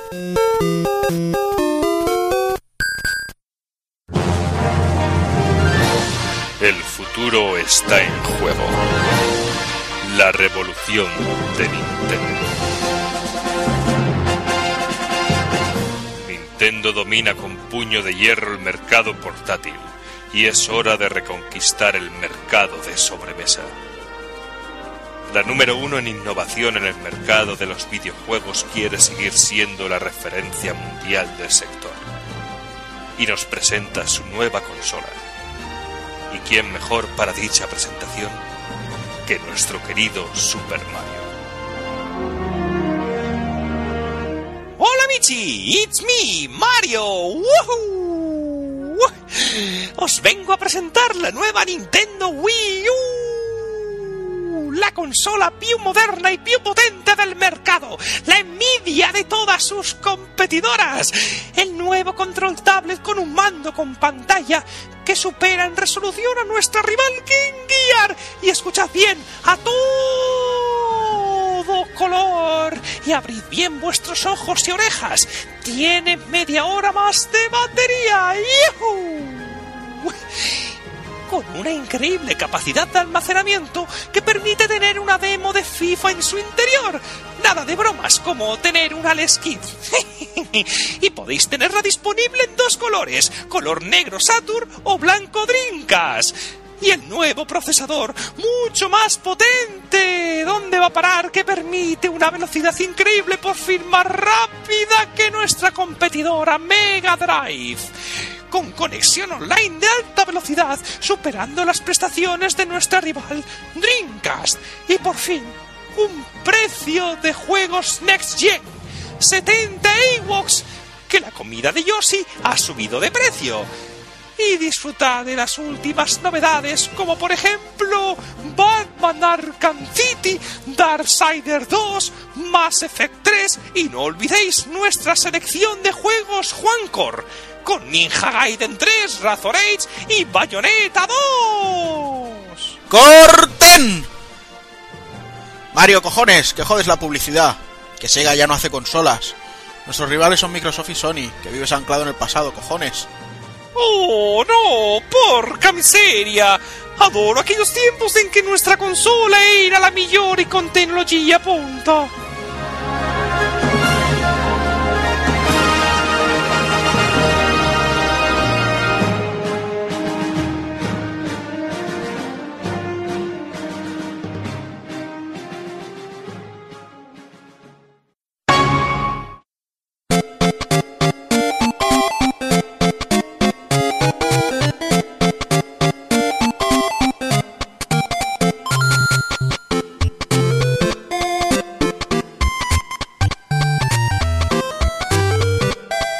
30 de noviembre se ponía a la venta Nintendo Wii U, eh, la, llamada, la consola llamada a ser una nueva revolución en el, en el mercado, eh, una nueva generación entre comillas. Y bueno, eh, también la llamada por Nintendo a recuperar a ese, a ese público hardcore que parece que en la última consola había abandonado. Mm, De momento son muchas promesas, son muchas cosas, hay muchas de la que cortar y bueno, ya que aquí el señor Doki ya tiene una en su casita, que nos, que nos explique, que nos explique cómo, cómo ha funcionado los primeros días y a ver su- sus primeras impresiones. Y en un lugar de Castilla cuyo nombre no quiero acordarme, pero digamos que fue Medina del Campo, pues no se lanzó el día 30, sino que una semana antes, en las pequeñas tiendas ahí del mi pueblecico, ya estaba por ahí la Wii U dando vueltas y yo no me lo creía mucho y hasta que lo pude comprobar directamente que era cierto. O sea que eso también me alegró por una parte que ver que el pequeño comerciante tenía ya las consolas por ahí y eso me hizo mucha gracia. Ay, incre- eh, eh, perdona, Doki. Genial, ¿no? Tenerla una semana antes, porque así te dio tiempo de actualizarla. Que dice que, que para actualizarla es peor que la Play 3, ¿no? Dice la leyenda.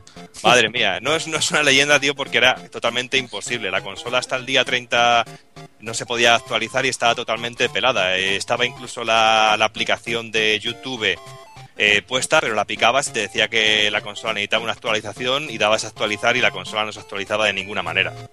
O sea que estaba la consola totalmente pelada, sin poder meter ni meterse en la plaza de los Mis estas, ni nada. Únicamente podías jugar y no podías ni actualizar ni nada la consola. O sea que estaba totalmente lo que era la máquina pelada y sin poder hacer nada. Pero bueno, que Para eso, para jugar y ya está, tanta mariconada, hombre. tanta mariconada lo que era antes directamente.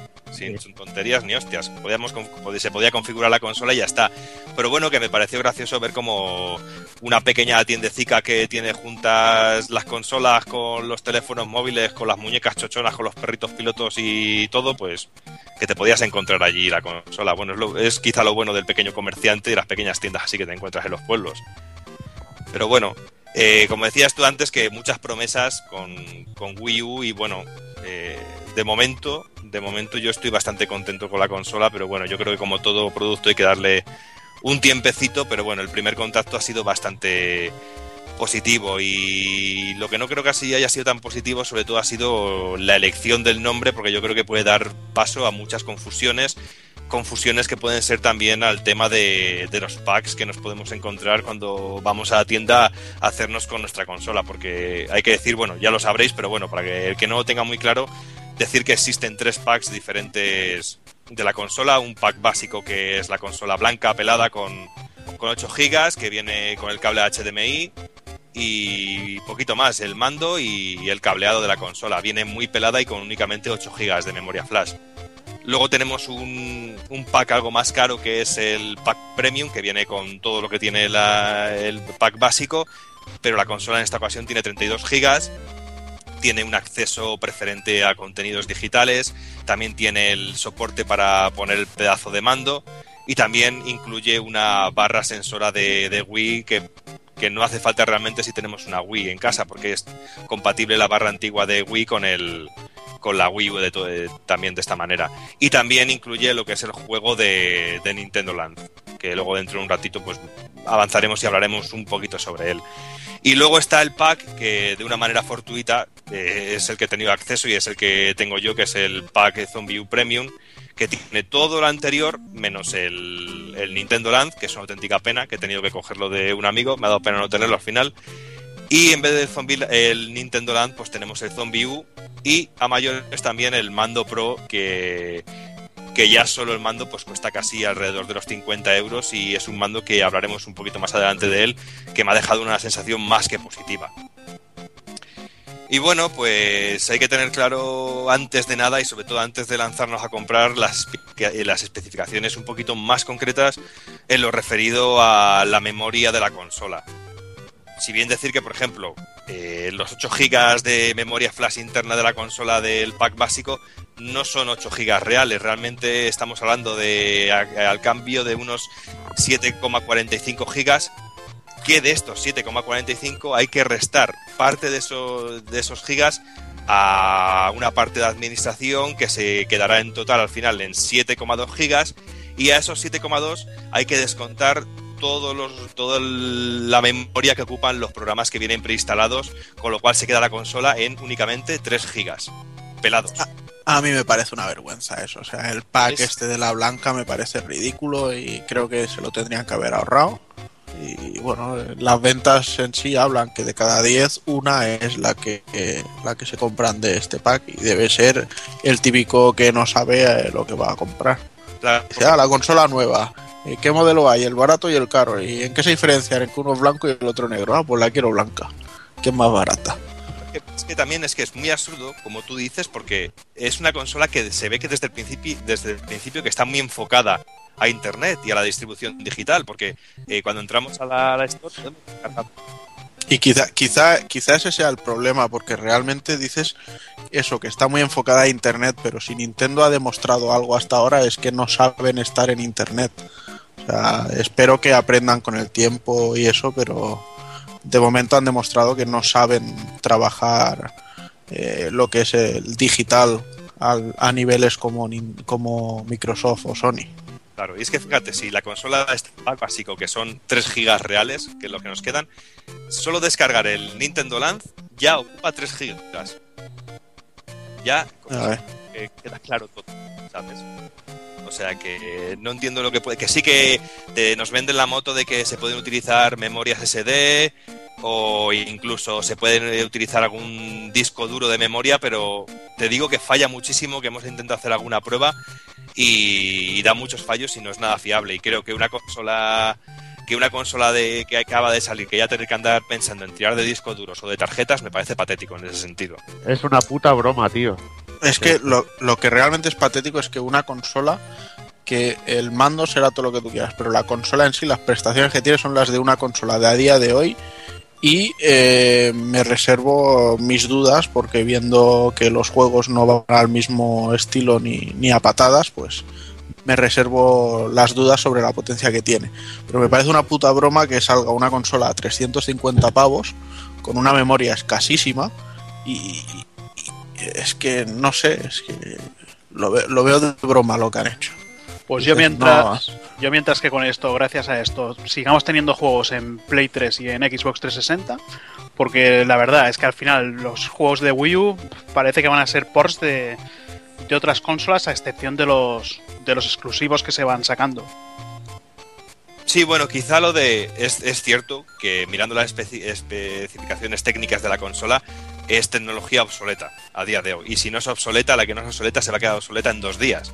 En dos patadas, realmente. Pero yo creo que eh, los ports de juegos como pueden ser Darksiders o, o Assassin's Creed 3 pueden tener cierta justificación al ser una plataforma nueva y la complicación que puede conllevar la programación en dicha plataforma. Es una justificación que puede tener, no estoy justificando, ¿eh? Pero bueno, luego también decir que, por ejemplo, para que tengáis un poquito más claro, la consola de 32 GB, que es la tocha, que es absurdo pensar que 32 GB es una consola gorda en ese sentido de memoria interna, decir que en total, descontando todo lo que hemos comentado antes, se queda únicamente en 25, en 25 GB. De 32 que se nos promete la publicidad y eso, realmente son 25 GB. O sea, ahí queda eso, en el momento que te descargues eh, tres juegos potentes en la consola o quieras instalar datos de cada uno de los juegos, pues yo creo que se te queda cortísimo y en dos días se queda corta. La Play 3 se quedó en su momento corta con 60 gigas, pues imagínate 25 gigas para una consola. Pero, Pero, bueno, ¿queréis decir que, que Nintendo no está planteando en ejecutar juegos desde la nube, quizás? pues no sé, Podría ser. podría ser. Porque si no, yo veo absurdo. Es, es que es absurdo tener 32 gigas para descargar el juego, vamos, que totalmente. Yo supongo que lo han hecho más pensando hacia ese, hacia ese sistema, creo, ¿eh? No lo sé. No sé, pero bueno, es un poquito mirar al futuro espe- eh, y especular un poquito con lo que nos, nos vendrá, pero bueno, de momento la sensación que queda a primera vista es decir, uy, yo me quedo corto con esta consola. Realmente, esa es la primera sensación. Y bueno, luego una vez que ya tenemos la consola instalada en casa, que hemos enchufado los- las dos fuentes de alimentación, una para la consola y otra para el mando, pues lo primero que eh, percibimos nada más encender la consola es que, que todo pasa a través del mando. Y realmente es que es el centro neurálgico de la consola y es lo que da vida y quizás realmente podemos denominar que es el corazón de, de la consola y toda la potencia que puede tener la consola. Eh, Bueno, to- todo eso nos da igual, Doki. O sea, queremos saber una cosa y la queremos saber ya. Puede- ¿Tú puedes jugar desde el cagadero de tu casa? Yo desde el cagadero de mi casa sí que puedo, porque mi casa mide 20 metros cuadrados. Ah, amigo. o sea que puedes jugar mientras cagas y prepararte un huevo frito. Tú tampoco Ah. tendrías problemas, Juanan. No, la verdad es que no. A mí te puedo decir que yo desde el sofá de mi casa llego a la- eh, con la mano estirada al frigorífico, saco una cerveza con el viento con la lavadora. Yo solo te digo eso.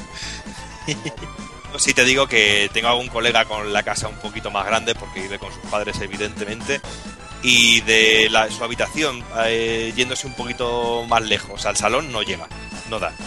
Todo depende también de la- del grosor de las paredes, de los materiales de las paredes, pero bueno, eh, la milonga esa de poder jugar en una planta de la casa con el mando y la consola encendida a otra y viendo tu, ma- tu abuela el sálvame, pues no, eso es una milonga realmente. O sea que de eso no os hagáis ilusiones y realmente tampoco creo que sea la funcionalidad de la consola. Pero bueno, como comentaba antes, pues estaba empezando a comentar que realmente lo que es el centro de toda la consola es el, es el mando y nada más encenderla es de lo que nos damos cuenta. Eh, todos los todos los, los menús, la configuración y todo pasa atrás. Y nos damos cuenta de que tenemos en las manos pues un mando que es una pantalla táctil, no multitáctil, con cámara, giroscopio, un stylus como el que podemos tener en 3DS o en DS. Y como bien eh, hablaba ahora cuando me, has comentado eso, Juanan, nos podemos alejar de la consola, pero no mucho. Se queda, se queda cortito. O sea que digamos, bueno, digamos que la pantalla entonces sería más o menos como el de el de una 3DS o una DS, ¿no? Que tampoco es muy multitáctil o peor todavía. No es del estilo A3DS. En, en cuestión de, de táctil, ¿eh? no de calidad. ¿eh? No quiero decir que la calidad de la pantalla de la, de la, de la 3DS sea similar a la Wii U, digo de De funcionalidad. habilidad táctil, en ese, en ese sentido. Bueno, dentro de lo que cabe de la DS y la 3DS tampoco es que hayan necesitado mucho más. Y bueno, pues la primera impresión cuando agarramos el, el mando es que es, para mí, me- me- cuando lo probé en el Tokyo Game Show, pues es, es que es mucho más ligero de lo que nos podemos imaginar. A primera vista dices, jo, pedazo de armatoste esto, lo que tiene que pesar, lo incómodo que tiene que ser, y sorprende sobre todo lo bien que se adapta a la mano y la ligereza. Es algo muy interesante. Y aunque sí se tiene un poquito la- el miedo de que dices, hostia, como esto se me caiga, se va a partir se va a partir y qué hago yo porque todavía no se comercializa el mando por separado y cada consola solo soporta un mando, no soporta dos mandos diferentes. Y bueno, y luego observando el mando, pues para hacer un poquito una descripción de lo que tenemos, pues encontramos a la derecha abajo, pues cuatro botones y X, B y A. Luego tenemos eh, cuatro gatillos, que no son gatillos, que son botones, que son LR, ZR y ZL los, botones y, eh, más y menos, que son el, el y el Star clásicos de Nintendo, el botón de Power, el botón de televisión, con el que podemos eh, cambiar el canal de televisión cuando cambiamos el modo de juego, porque podemos estar jugando, por ejemplo, al New Super Mario Bros. U y quitar el juego de la pantalla y poder jugar únicamente en el mando y tener la imagen y poder estar viendo la televisión, incluso cambiar de televisión con el mando de Wii U, eh, subir y bajar canales, bueno, pijotadas mil que, lo- a la hora de la verdad se quedan en nada y que no tienen ningún tipo de funcionalidad. Tenemos un botón de home, que es eh, como el que podemos tener eh, tanto en PlayStation 3 o en Xbox 360, que es para eh, volver al menú de la consola. Tenemos la cruceta, tenemos dos sticks de movimiento situados en la parte superior de- del mando, encima de la cruceta y encima de los botones, algo que da ciertos problemas, o por lo menos es incómodo a primera, en los primeros días de juego, Luego también el mando tiene unos altavoces que yo creo que es la quinta del mando lo que más me ha gustado, que me ha parecido genial, porque tiene una sincronía entre el sonido que sale de la pantalla y la sincronía que tiene el mando, que me ha parecido súper brutal. Eh, estar jugando a un juego como Zombie U, por ejemplo, y que te sacan ciertos sonidos en el mando y ciertos sonidos en la pantalla, está súper bien implementado. Mm, Supongo que es una evolución ¿no? de lo que ya hacían con el Wiimote. Sí, mm, claro. Y lo único que en Wiimote a lo mejor sonaban, eh, por decirlo de alguna manera, onomatopeyas o soniditos muy, muy sueltos, pues aquí suenan auténticas melodías, ¿sabes? Y podemos estar escuchando sonido de fondo de juego en la pantalla y de repente estar escuchando como un zombie pasa a, nuestro, a nuestra derecha por el altavoz derecho de- del mando. Yo creo que es uno de los grandes puntos fuertes que tiene el mando y que a mí me ha parecido brutal. Realmente, a mí ha sido lo que más me ha llamado la atención en, las primeras horas de juego. Porque da una sensación sobre todo de, de mimetismo entre el mando, la televisión, la consola y no sé, y en juegos bastante un más profundo como el Zombie U, en el sentido sí que ayuda mucho y me ha parecido increíble. Y pero también decir que es algo que también hace que, que baje la durabilidad de la batería. Pero bueno, eso lo hablaremos ahora.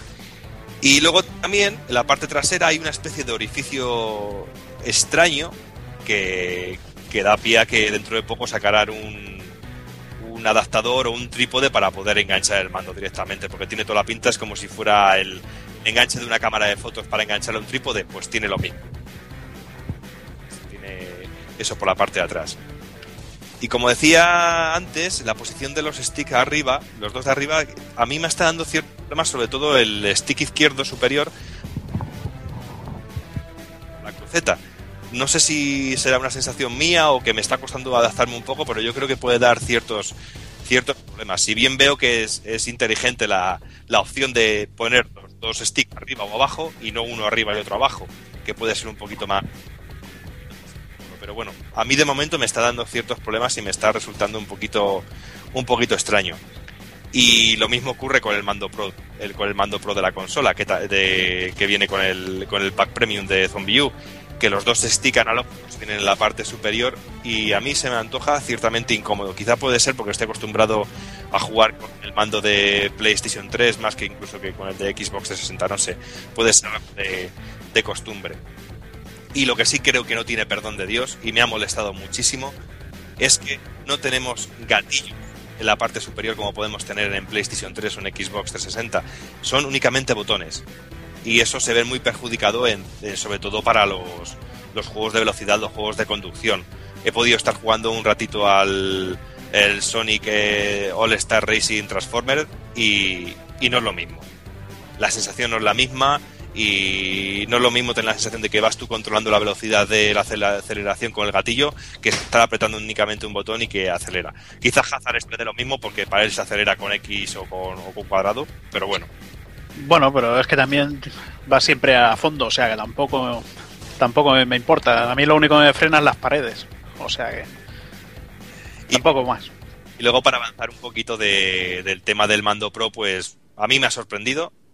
Tiene un diseño muy parecido al que podemos encontrar en Xbox 360, eh, con el cambio que tiene, claro, los, los sticks, que esta vez están un poquito, un poquito más arriba, están arriba los dos, pero me ha parecido todo en el uso, en el Zombie U, me ha parecido que tiene un uso muy fiable y sobre todo creo que es una alternativa muy buena para cuando quieres dejar de jugar con la pantalla y centrarte únicamente en la experiencia de juego y dejarte de tonterías y dejarte de, pantallas y de hostias. Y yo creo que muchos de los juegos que, que vengan en el futuro pasarán por este estilo de control y se dejará la pantalla a un lado. Pero bueno, esta es una apreciación arriesgándome mucho. Y bueno, es un poquito extraño que de primeras que te venga ya en el pack un mando como el mando Pro, pero que por ejemplo en juegos como el Mario no puedas utilizarlo. Me ha parecido absurdo y una forma de desaprovechar un mando tan bueno totalmente absurda. En el Zombie U sí que es compatible, pero por ejemplo en el Mario, en el Mario y en el Batman no podemos utilizar el mando Pro. Y es extraño que en un juego como Batman, que viene portado de una consola de sobremesa ya con un control normal y corriente, que no podamos, que no podamos utilizar el mando, el mando Pro y tengamos que utilizar únicamente el, el, el gamepad de, de Wii U. Joder, menuda broma, tío. caso del Mario, pues podemos utilizar tanto el mando que viene ya de Wii U o, o hasta cuatro eh, mandos de Wii normal, pero no podemos utilizar el mando Pro. Pero bueno, salvando de estas cositas y ya yendo un poquito más al meollo y lo que nos están vendiendo la publicidad, lo de eh, poder estar jugando y que venga tu parienta y te quiera poner la tele y tú cambiar al mando, pues decir que es posible, podemos estar jugando a Mario U y, y quitar la pantalla y poner la televisión y seguir jugando en el mando, pero claro, eh, pierde lógicamente calidad en la pantalla de- del, del mando de Wii U, no es HD, pero bueno, tampoco es una pérdida muy gorda porque luce estupendamente, aunque hay ciertos juegos en que se, ata- se achata un poquito la imagen como ocurre en ciertos juegos de Nintendo Land. No en todos, pero sí en algunos. Es lo que no entiendo realmente, que en unos sí y en otros no, que se tenga que achatar la imagen. Pero bueno, la calidad es bastante decente.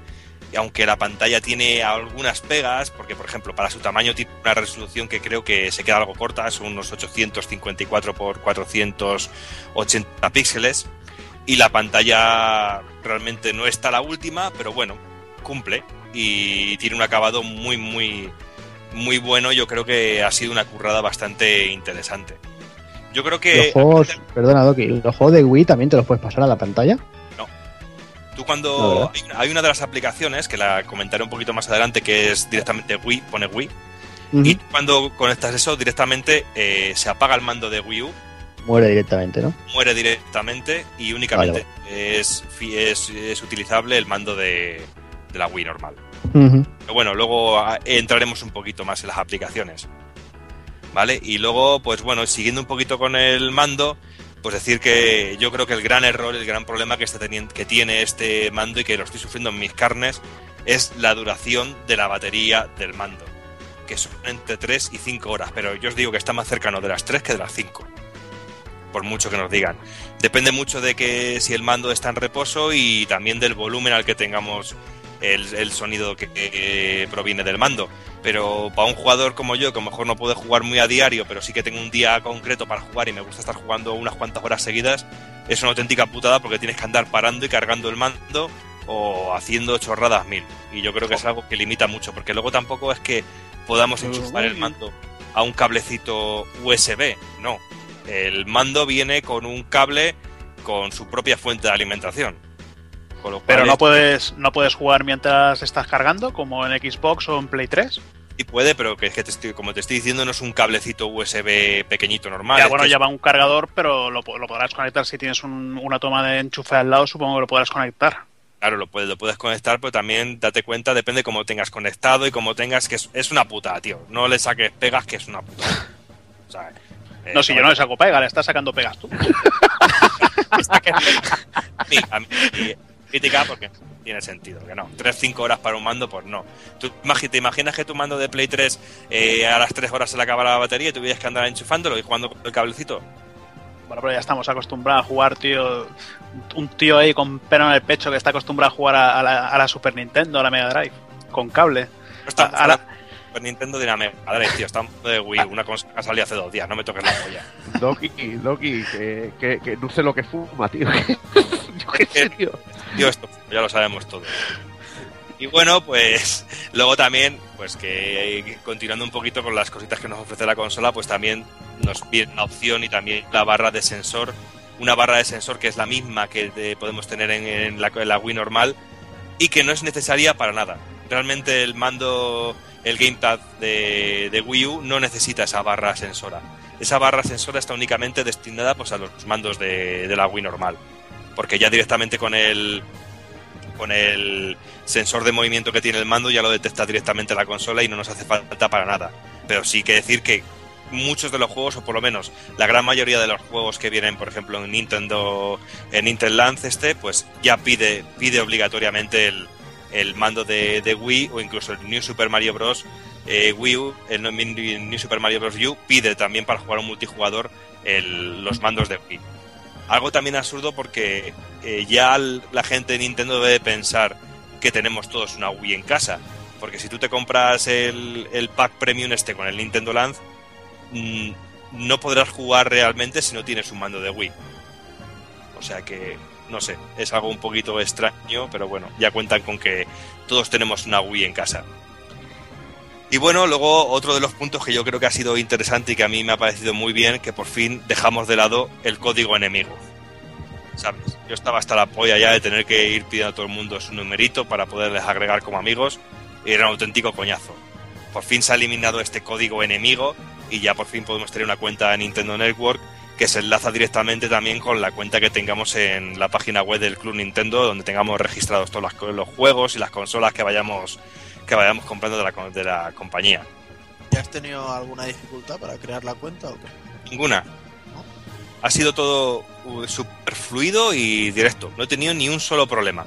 Y, y eso que lo registré el mismo día que el mismo día 30. Antes del día 30 no podías registrar nada. No podías directamente ni conectarte a internet. Pero a partir de ese día, que también abrí una avalancha de, de gente que ya había comprado la consola intentando conectar la consola a los servidores, no he tenido ni un solo problema. Y yo pensaba que iba a tener problemas para, para conectarme, porque ya me olía como Nintendo últimamente con este tema. Pero no me ha dado ni uno, ni un solo problema. Incluso la actualización que te pide la consola no me ha durado dos, tres horas como he leído por ahí. En unos 20 minutos yo tenía ya la actualización descargada e instalada. Joder. O sea que no, no me ha dado ningún problema. Yo, yo te lo preguntaba por eso, por la gente que dice que está tardando eternidades y, y que necesitan varios intentos para crear la cuenta, pero ya veo que todo el mundo es muy exagerado. Yo creo que la gente está exagerando mucho porque ya sabes, estamos viviendo uno- una época que parece que es el pesimismo del mundo de los videojuegos y lo que mola es decir, ay, qué malo es todo, qué bueno era el pasado y qué malo es lo de ahora. Pues no, pues yo no he tenido ningún problema y me ha ido muy bien, ¿sabes? Y no, no me ha dado ningún, ningún tipo de problema.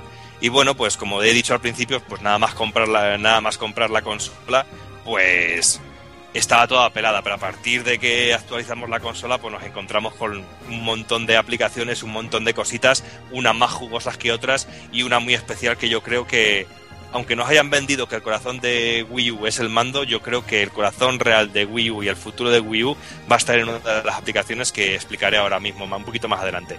Pues bueno, tenemos aplicaciones como, por ejemplo, la llamada chat, que de momento me ha fallado más que una escopeta feria, no he conseguido hacer una puta llamada todavía. Y llamar a 5 o 6 contactos y no podía hacer una puta llamada. Pero bueno, es una videollamada que se hace con la cámara que tiene de vídeo el propio mando y he sido incapaz de, de hacer una, una sola llamada. Luego tenemos el editor Me, que podemos, que es lo de siempre, la misma historieta de Nintendo, de poder crear un, un, muñequito, un Mi, y, o poder trasladarlo desde nuestra 3DS o desde nuestra Wii. También, eso decir Juanan, que ha sido muy sencillo y muy fluido. ¿eh? Ha sido todo súper rápido, eh, una conexión muy, muy fluida y sin ningún tipo de problemas. Y yo pensaba también que me iba a dar muchos problemas. Y luego el que ha sido, yo creo que la decepción más gorda que he tenido yo con la consola, que ha sido el canal Wii. El canal Wii no es más que una aplicación que es una emulación, una- un emulador de, de Wii en Wii U. Es decir, que se apaga totalmente todas las, las aplicaciones que podamos tener en Wii, en Wii U, y se nos pone la pantalla principal de Wii. No podemos utilizar ni el Gamepad de Wii U, no podemos utilizar ni el mando Pro, no podemos utilizar nada, únicamente el, Motion Plus de Wii. Y yo pensaba y tenía ilusión de ver si se habían rescalado los juegos, si se había dado algún tipo de mejora, si se habían limpiado cosas, y decir que no. El juego es lo mismo, de lo mismo de lo mismo. Quizás se ve un poquito más suave, pero porque sea la entrada HDMI o lo que sea. Pero realmente no se ha hecho nada para endulzar un poquito esos títulos de Wii que podemos tener ahí que quisiéramos volver a, a retomar. A mí lo que verdaderamente me parece patético, ya desde que lo dijeron, es que ni siquiera los juegos de la consola virtual los puedas pasar a la pantallita y poderte jugar a los juegos pillado de Super Nintendo, de PC Engine o de la consola de Mega Drive, que no puedas jugarlo en la pantallita. Me ha parecido bastante patético y que no te den la posibilidad de, oye, que no lo pillas en Wii, pues píllalos de nuevo, pero gratis y juégalos en la pantallita. Me ha parecido bastante feo. Lo que sí que hay es una aplicación que tienes que descargar tanto en Wii como en Wii U, que es para todos los contenidos que tenías ya enlazados en tu cuenta de Wii para trasladarlos totalmente gratuito a, a Wii U mediante una tarjeta SD que hay que meter primero en Wii y luego en Wii U. Pero ya te digo, nada más que entras en el canal este de Wii, el mando de Wii U muere. Totalmente, se apaga, ¿eh? Pantallazo negro. ¿Vale? O sea que no tiene, no tiene más. Es una pena. Yo también tenía esa esperanza de poder jugar, por ejemplo, al Mega Man 3 en el mando de la, de la Wii U, y, pero no, no se puede. Quizá en el futuro, quién sabe, pero de momento, la que día de hoy no. Luego tenemos también una de las aplicaciones que es el canal de YouTube, también te- dentro del tenemos el, eShop, que, es, que se le ha dado un rebozado, un lavado de cara a toda la tienda de, de que, que teníamos antes en Wii, mucho más fluido, mucho más limpio, mucho más directo, pero bueno, de contenido es muy vacío, menos en juegos indie, que hay bastante variedad, pero en demos únicamente podemos acceder a la demo de- del FIFA 13. Y hasta ahí y hasta ahí podemos llegar, no tenemos nada más. Tenemos un navegador de internet, tenemos un canal que se llama Nintendo TV, que está todavía, que nos pone un pantallazo que pone servicio no disponible. Y luego tenemos, que es para mí, yo creo que el auténtico corazón de Wii U, que es la aplicación Miiverse, que es una auténtica pasada, a mí me ha encantado. Me ha parecido brutal y yo creo que va a ser una aplicación que tanto Sony como Microsoft incluirán en sus nuevas consolas en el futuro. Y bueno, ¿qué es Miiverse? Pues Miiverse pues, es la red social de Wii, de Wii U, pero es un Twitter pero Nintendero. Eh, y por decirlo de alguna manera, pues es una especie de, de mundo abierto, de una plaza donde encontramos eh, comunidades de cada uno. Eh, sí, leo por aquí que me dices home de Sony. Sí. Nada que ver, colega. ¿No? Pues más o menos lo que estás explicando así, que es como un mundo abierto que llevas de tu personaje y te vas encontrando minijuegos de, de diferentes juegos. No, pero que tampoco me has dejado explicarme, Hazard. Mm. En realidad el Home solo tiene un defecto, que es que es una putísima mierda. No, no, ha- no hay nada discutible ahí. No, es, es horroroso realmente y no tiene nada que ver. Y si un día te vienes aquí a Valladolid, eh, damos de comer a los ciervos, Y te lo muestro y a ver si te, te convenzco un poco. Y Bueno, nada, nada más en- que conectarnos al Miiverse, pues nos damos cuenta de que tenemos eh, un montón de comunidades, una por cada uno de los juegos que están en ese momento, y podemos filtrar todos los mensajes que nos aparezcan por, por diferentes regiones. Podemos elegir entre Europa y Oceanía, Japón y América. No podemos eh, tener más variedad de decir, pues voy a elegir Europa y América o, Japón y, Oceanía. Pues no, realmente únicamente nos tenemos que limitar a Europa, Oceanía, Japón y América, así. Y bueno, pues luego también tenemos la, posibilidad de filtrar los mensajes para que nos salgan únicamente en español, o únicamente en inglés, o únicamente en japonés, o como lo queramos. Y como he dicho antes, pues tenemos una comunidad, eh, una comunidad por cada uno de los juegos y dentro de la comunidad podemos, eh, como hacemos en Twitter, podemos decir eh, un mensaje me ha gustado, un mensaje no me ha gustado, que aquí en vez de decir me gusta o no me gusta es me mola o no me mola. Podemos seguir usuarios, podemos contestar a usuarios, usuarios nos pueden seguir a nosotros. Y todo esto pues está muy vivo continuamente y nos aparecen los mensajes continuamente en la pantalla del, televisor o incluso en la pantalla del mando y ya están y pueden ser mensajes tanto de texto escrito directamente pulsando las teclitas del teclado virtual del mando o escribiendo directamente con el con el stylus en la pantalla o también lo que se está viendo muchísimo es auténticas obras de arte de dibujos de de, de gente que hacen un dibujo de Link o un dibujo de Mario o un dibujo de Donkey Kong y es que es una auténtica pasada algunos de los dibujos que se están haciendo utilizando la pantalla de- del mando. Aunque veo también que hay demasiada censura inútil, ¿no? Porque he visto un dibujo de que era el, el cañón del Metroid eh, haciendo el disparo. Simplemente eso y lo han censurado porque yo no sé qué iluminado de Nintendo veía hay un pene. Sí, bueno, decir Dices, "Mm, bueno, vale, pues lo que vosotros digáis. Sí, porque eso es curioso porque Iwata y su equipo pues han diseñado un programa que yo que yo he bautizado como el programa anti-Kafkas.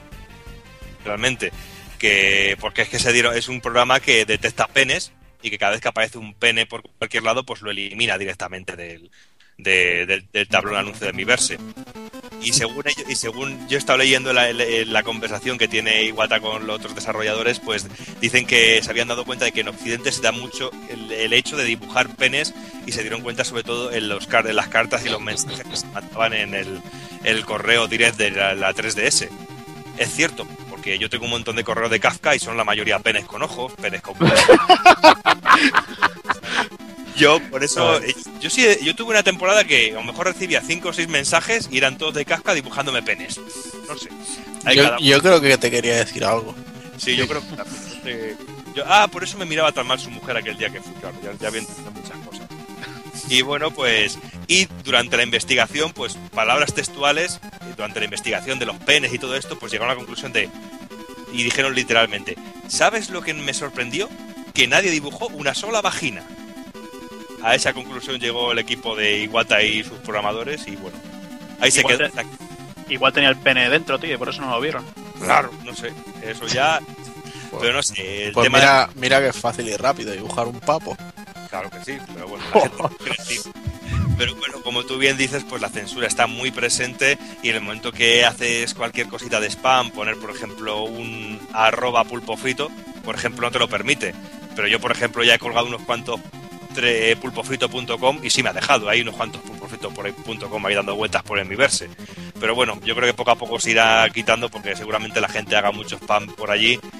Y bueno, yo creo que es un, un mal menor en ese sentido y decir que porque se nos limita el número de personas a las que podemos a las que podemos seguir únicamente podremos seguir a mil personas ni más no podemos seguir a ninguna más y se nos limita el número de amigos a 100 es decir que si tú tienes eh, cero si tienes más de 100 amigos no pod- tienes que elegir porque no puedes elegir y tener a 101 amigos lo siento mucho pero así se queda la cosa. Muy mal. Y luego también decir que los mensajes, pues es como he dicho al principio, es muy Twitter porque son mensajes de hasta 100 caracteres y podemos dibujar, podemos escribir y lo que queramos, pero únicamente en, en 100 caracteres. Y tenemos la, la opción de marcar nuestros mensajes como revelaciones. ¿Y qué son estas revelaciones? Pues son nada más y nada más, menos que spoilers. Así cuando nos encontramos un mensaje en alguno de los juegos, por ejemplo, en New Super Mario Bros. U, en el mapa nos encontramos globitos con la cara de algún usuario y si pinchamos en él podemos ver el mensaje que ha dejado ese usuario ahí. Si pone revelaciones, si lo leemos nos tragamos un spoiler. O si es únicamente un comentario no dice, no, no pone ningún tipo de revelaciones. Ahí está la picaresca de algún hijo de puta que llega al final del juego y te ponga, pues al final se casa con la abuela. O algo de eso. ¿Sabes? O sea que eso también está ahí. Eh, también tenemos la opción de, por ejemplo, estar jugando algún juego como el Zombie U y hacer una captura de, de captura de pantalla o de vídeo y colgarla en el Miiverse. Bueno, yo creo que es una opción muy interesante y que va a dar muchísimo juego. Y el menú que nos encontramos aquí en Miiverse, pues tenemos el menú de usuario donde lo organizamos todo, donde editamos nuestro perfil, nuestro nombre, nuestra la cara que quieres que tenga nuestro Mi, etcétera, etcétera, etcétera. Eh, tenemos toda la actividad donde vienen to- resaltados todos nuestros mensajes, nuestros estados, todas las cosas. Eh, luego tenemos el apartado de comunidad, tenemos el apartado de mensajes donde únicamente podremos mandarnos mensajes privados entre amigos y luego tendremos pues las notificaciones. No sé, es un, un- una aplicación muy muy interesante que a mí me ha hecho mucha gracia y que me ha hecho perder muchas horas únicamente estando ahí charlando con gente o fisgoneando un poco o incluso viendo alguna de las auténticas obras de arte que está habiendo ya en dibujitos y la gente que con dos días que lleva la consola tiene una maestría dibujando en, el- en la pantalla de- del mando que es una auténtica pasada. Claro, hasta las 135 se ha pegado el otro Call of Duty. Ya te digo. mira si tienen para practicar. Pero bueno, yo creo que es una opción que con el tiempo adoptarán las otras plataformas porque yo creo que es una evolución al Mierder Home o a pues, las posibilidades que puede eh, ofrecer el live de Xbox 360, por ejemplo. Aquí es un poquito la sensación de que nunca estás jugando solo. Puedes salir en cualquier momento mediante el botón de home del juego y ponerte a mirar por y charlar con alguien en el, en el Miiverse o preguntar alguna duda o en un futuro quizá poder hablar por vídeo, pero de momento, como he dicho, falla más que una escopeta de feria. Pero bueno, vayamos un poquito a hablar aparte ya de todas las eh, cualidades que creo que ya han quedado bastante ampliadas que nos Sí, ofrecen correcto, eso, todo eso está muy bien, todo muy bonito, pero vamos, a- que esto se supone que es para jugar, coño. Y está, que una consola es para jugar y llevamos un buen rato hablando de una consola y todavía no hemos hablado de jugar. Venga. Realmente. O bueno, pues yo creo que, que el de catálogo de, de inicio de Wii U yo creo que ha sido bastante interesante. No tanto por títulos, pero sí por contenidos, porque yo creo que sí que ha abierto un abanico bastante amplio donde se cubren gustos tanto para los hardcore como para los casual o incluso triple A para eh, multiplataforma. Yo creo que en ese sentido ha cumplido bastante. No sé, no sé si estaréis vosotros muy de acuerdo, así que aunque no hayáis podido jugar todavía a la consola profundamente, ¿qué os parece así un poquito el catálogo de, la- de lanzamiento de la consola? Yo no estoy nada de acuerdo. Porque quitas el Nintendo Land y el, el Mario U y el Zombie U y todo lo demás son ports. Realmente no, no ha tenido un catálogo de peso. Bueno, sí, ha salido con 20 juegos, sí, pero 17 de ellos ya los he jugado hace 6 meses. Claro, sí, por eso yo decía que no, que no hablo de calidad de los títulos, sino digo de a intentar abarcar géneros que, que yo creo que ha sido una intentona buena. En el sentido de que intenta Sí, pero me, me da igual de que abarquen el RPG con el Darksiders 2 y ya lo tengo en Play. ¿Sabes? O sea, eh, no sé, lo he visto un poco. R- RPG. Bueno, más entendido. no hagas caso al tóxico que no, Toxic Avenger. Pues bueno, pues de lanzamiento, pues mira, este Nintendo Land, yo creo que va a ser el futurible rey de los cajones de segunda mano de cualquier tienda de videojuegos. Pues es el juego que se incluye con la versión Pro de la consola, no la de Zombie U. Y bueno, pues nos sitúa más o menos en un universo de Nintendo, un parque de atracciones de Nintendo y es una recopilación de 12 minijuegos. Como he dicho, pues todo con un estilo muy nintendero, eh, jugando mucho con el corazoncito del jugador de toda la vida que lleva jugando a sagas como Metroid o Zelda o Super Mario. Pero bueno, no deja de ser un, un título muy casual y muy para mira lo que hace mi consola y poco más. Para jugar los juegos un par de veces y que luego se queda un poquito frío y que realmente no tiene ningún aliciente. No es como Wii Sport, por ejemplo, que era mucho más frío en ese sentido.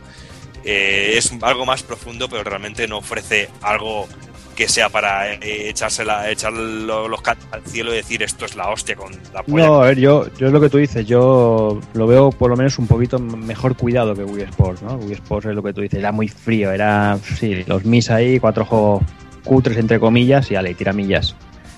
Aquí yo viendo, la verdad es que no le había prestado mucha atención hasta, hasta el otro día que, que- que publicaron el, el trailer de lanzamiento. Y la verdad es que sí que hay dos, tres jue- minijuegos de estos que, así para jugar en party game en plan 4 o 5 personas eh, tienen, tienen pinta de ser divertidos. No sé lo, lo- lo largo que serán, pero divertidos lo parece. No, No sé lo que lo que pueden dar de sí, eh, por eso yo te digo lo que lo poco que pude ver en el, en el, en el tráiler. Es lo que tú dices, que son divertidos, pero sobre todo eso, para jugar en fiestas con amigos, para, pero son partidas muy rápidas, de uno, dos minutos, tres minutos a lo, a lo máximo, y realmente cumple eso. Para, es como una demo técnica de lo que te puede ofrecer la consola realmente. Mm. No es más allí. No, no va más allá, pero bueno, tiene ese- esa cosita de melancolía, de melodías muy pegadizas, melodías muy reconocibles, algún tema cambiado, evolucionado un poco, escenarios muy pintorescos que nos recuerdan a ciertos juegos. No sé, es un poco la estética Nintendo y juega un poquito con ese corazoncito y es algo como bonito para tenerlo, pero no ya, porque nos encontramos juegos pues desde con el universo de Pikmin, desde el universo de Zelda, universo de Metroid, tenemos también de Mario, de también algún escenario muy centrado en el Luigi's Mansion, Animal Crossing, tenemos también algo parecido al Yoshi's Island, tenemos por ejemplo un juego que se llama El baile del pulpo, que es un juego así estilo musical donde tendremos que seguir unos patrones de movimiento. Tenemos otro basado en el universo de Donkey Kong, que es una especie de pista de obstáculos. Tenemos el castillo ninja de Takamaru, que es de tirar estrellas ninja, que es muy, es muy gracioso, pero se queda ahí en ser muy gracioso. Y tenemos otro que a mí me ha gustado mucho, aunque se me ha quedado un poquito flojo porque no podemos jugar a dobles, absolutamente, que es la vertiginosa carrera del Capitán Falcon, que está basado en el universo de F0 y incomprensiblemente no podemos jugar a dobles a este juego y hubiera sido ideal poder echarse unos piques a dobles a este juego basado en el universo de F0. Claro. Porque podemos jugar, batir un récord y que luego nos hagan fantasmas como Hazard eh, moviéndose a una velocidad para intentar superar el, el récord, pero no va más allá. Y luego otro de los juegos que a mí me ha tocado bastante la, fibra, que ha sido el Globo sobre la brisa, que es un juego que muy basado y que recuerda mucho a, Bal a Balloon Fight de, de que podíamos jugar, por ejemplo, también en NES. Ese juego me ha llamado bastante la atención, pero como bien hemos dicho que es un juego que no, no va más allá. No tiene casi ni pretensiones de, juego de profundidad, es únicamente un pasatiempo, una demo técnica y para estar con los colegas y, pasar un poquito el rato. Y bueno, el otro juego al que he podido tener acceso y al que he podido darle mucha, mucha, mucha chicha es Tomb de de la consola. Y he de decir que he de tragarme hoy otra vez, por segunda vez, como ha pasado con Halo, mis propias palabras, porque yo nada más poner la consola y ponerlo, lo primero que dije, este juego es gráficamente patético y es una mierda, ¿vale? Me arrepiento gráficamente. Mm, No está a la altura de lo que tendría que estar, no está a la- altura de las expectativas que yo le pude poner al juego viendo los vídeos, porque se nos presentó con un vídeo de presentación que recordaba quizá lo que se vio en el maravilloso vídeo de presentación de Death Island, por ejemplo. Gráficamente es flojillo, pero luego el juego es una auténtica pasada. Es una auténtica pasada si buscas una experiencia de juego inmersiva que incluya todas las funciones del mando y sobre todo que sea un auténtico reto para el jugador. Porque con Zombie U nos encontramos con un juego realmente difícil. Un juego que si te matan una vez estás jodido porque tienes que volver a empezar desde el principio, desde otro punto de vista de la historia. Con lo cual nos obliga a nosotros mismos como jugadores a intentar llegar lo más lejos que podamos con nuestro personaje sin que nos maten ni una sola vez. Porque sabemos que como muramos, se acaba la historia de ese personaje.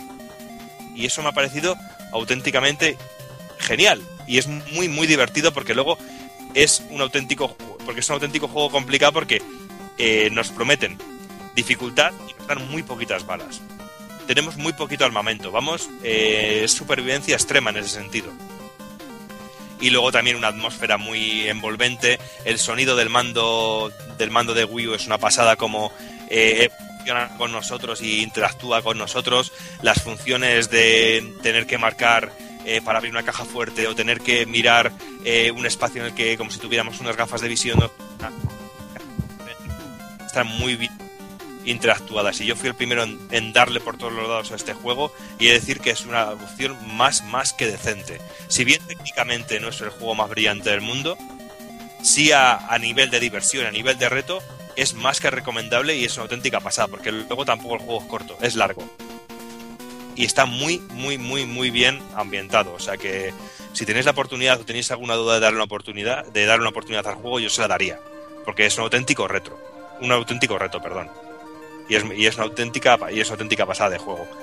Y luego el que para mí ha sido ya una cerecita, un, un gustillo poder darle un buen tiento es al New Super Mario Bros. U. Este juego no me vino con el pack, le compré yo por mi cuenta y ya era hora de poder tener un Mario en HD y ya era hora de poder tener la sensación algo más cercana de estar jugando a un auténtico Super Mario Bros.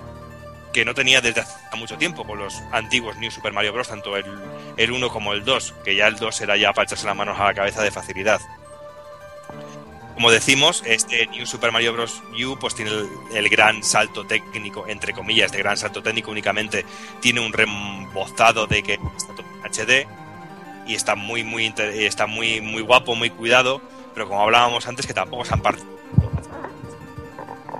que con las herramientas que hay ahora mismo tampoco es un juego que, que las cualidades técnicas de la hostia, pero sí da, da gusto jugarlo y pega muy bonito y todo el universo de, de Mario brilla mucho, es muy gustoso. Y bueno, pues el gran temor que tenía yo con este juego pues era el, el tema de la dificultad y decir que en esta ocasión sí que se ha cuidado un poquito, se le ha dado un pequeño empujón a que sea un poquito más complicado y no tan sencillo como podía ser los últimos títulos de la saga, pero aún así yo hubiera agradecido un poquito un plus de dificultad para el título porque sí que se queda un poco corto. No hace años que no tengo la sensación de estar jugando auténtico Super Mario Bros en ese sentido. Pero bueno, le sienta muy bien el nuevo aspecto gráfico, le sientan muy bien los nuevos poderes, como en otra nueva entrega de Super Mario, pues tenemos nuevos poderes. En esta ocasión tenemos el poder de convertirnos en una ardilla voladora y funciona muy bien. Es todo muy fluido, tenemos nuevos enemigos.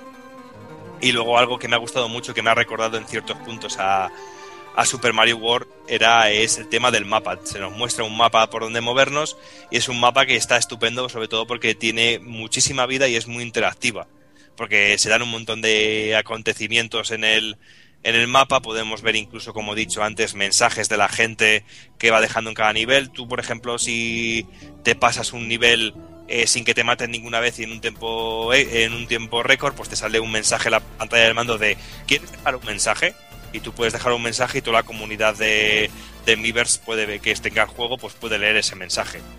Y yo creo que es una forma de darle un poquito más de vidilla al juego y le hace a todo ser un poquito más dinámico y un poquito más, más fresco. Eh, luego dentro de las, de las novedades que puede tener el, juego, pues encontramos, aparte de los nuevos poderes y los nuevos enemigos, pues también nos encontramos con otra vez con los Yoshis de colores, con los Yoshis bebés, y tienen cada uno pues un poder diferente. Por ejemplo, tenemos al Yoshi pequeño amarillo, que al apretar el botón, el botón trasero, pues se, se convierte en una especie de linterna que ilumina los espacios oscuros, o desvela zonas ocultas que no podíamos ver de otra manera. O tenemos el, Yoshi rosa, que al apretar el botón pues se convierte en un. se hincha como un globo y podemos flotar con él. Pues bueno, son cositas que poquito a poco pues le van dando un poquito más de, de vidilla al juego y es muy gracioso ver cómo llegamos a una parte del mapa donde está el Yoshi rosa, se junta a nosotros y nos va acompañando por todo el mapa y hasta que no nos pegan un toque y sale corriendo el Yoshi, nos va acompañando siempre por el mapa. Y es un toquecillo muy gracioso y que le sienta.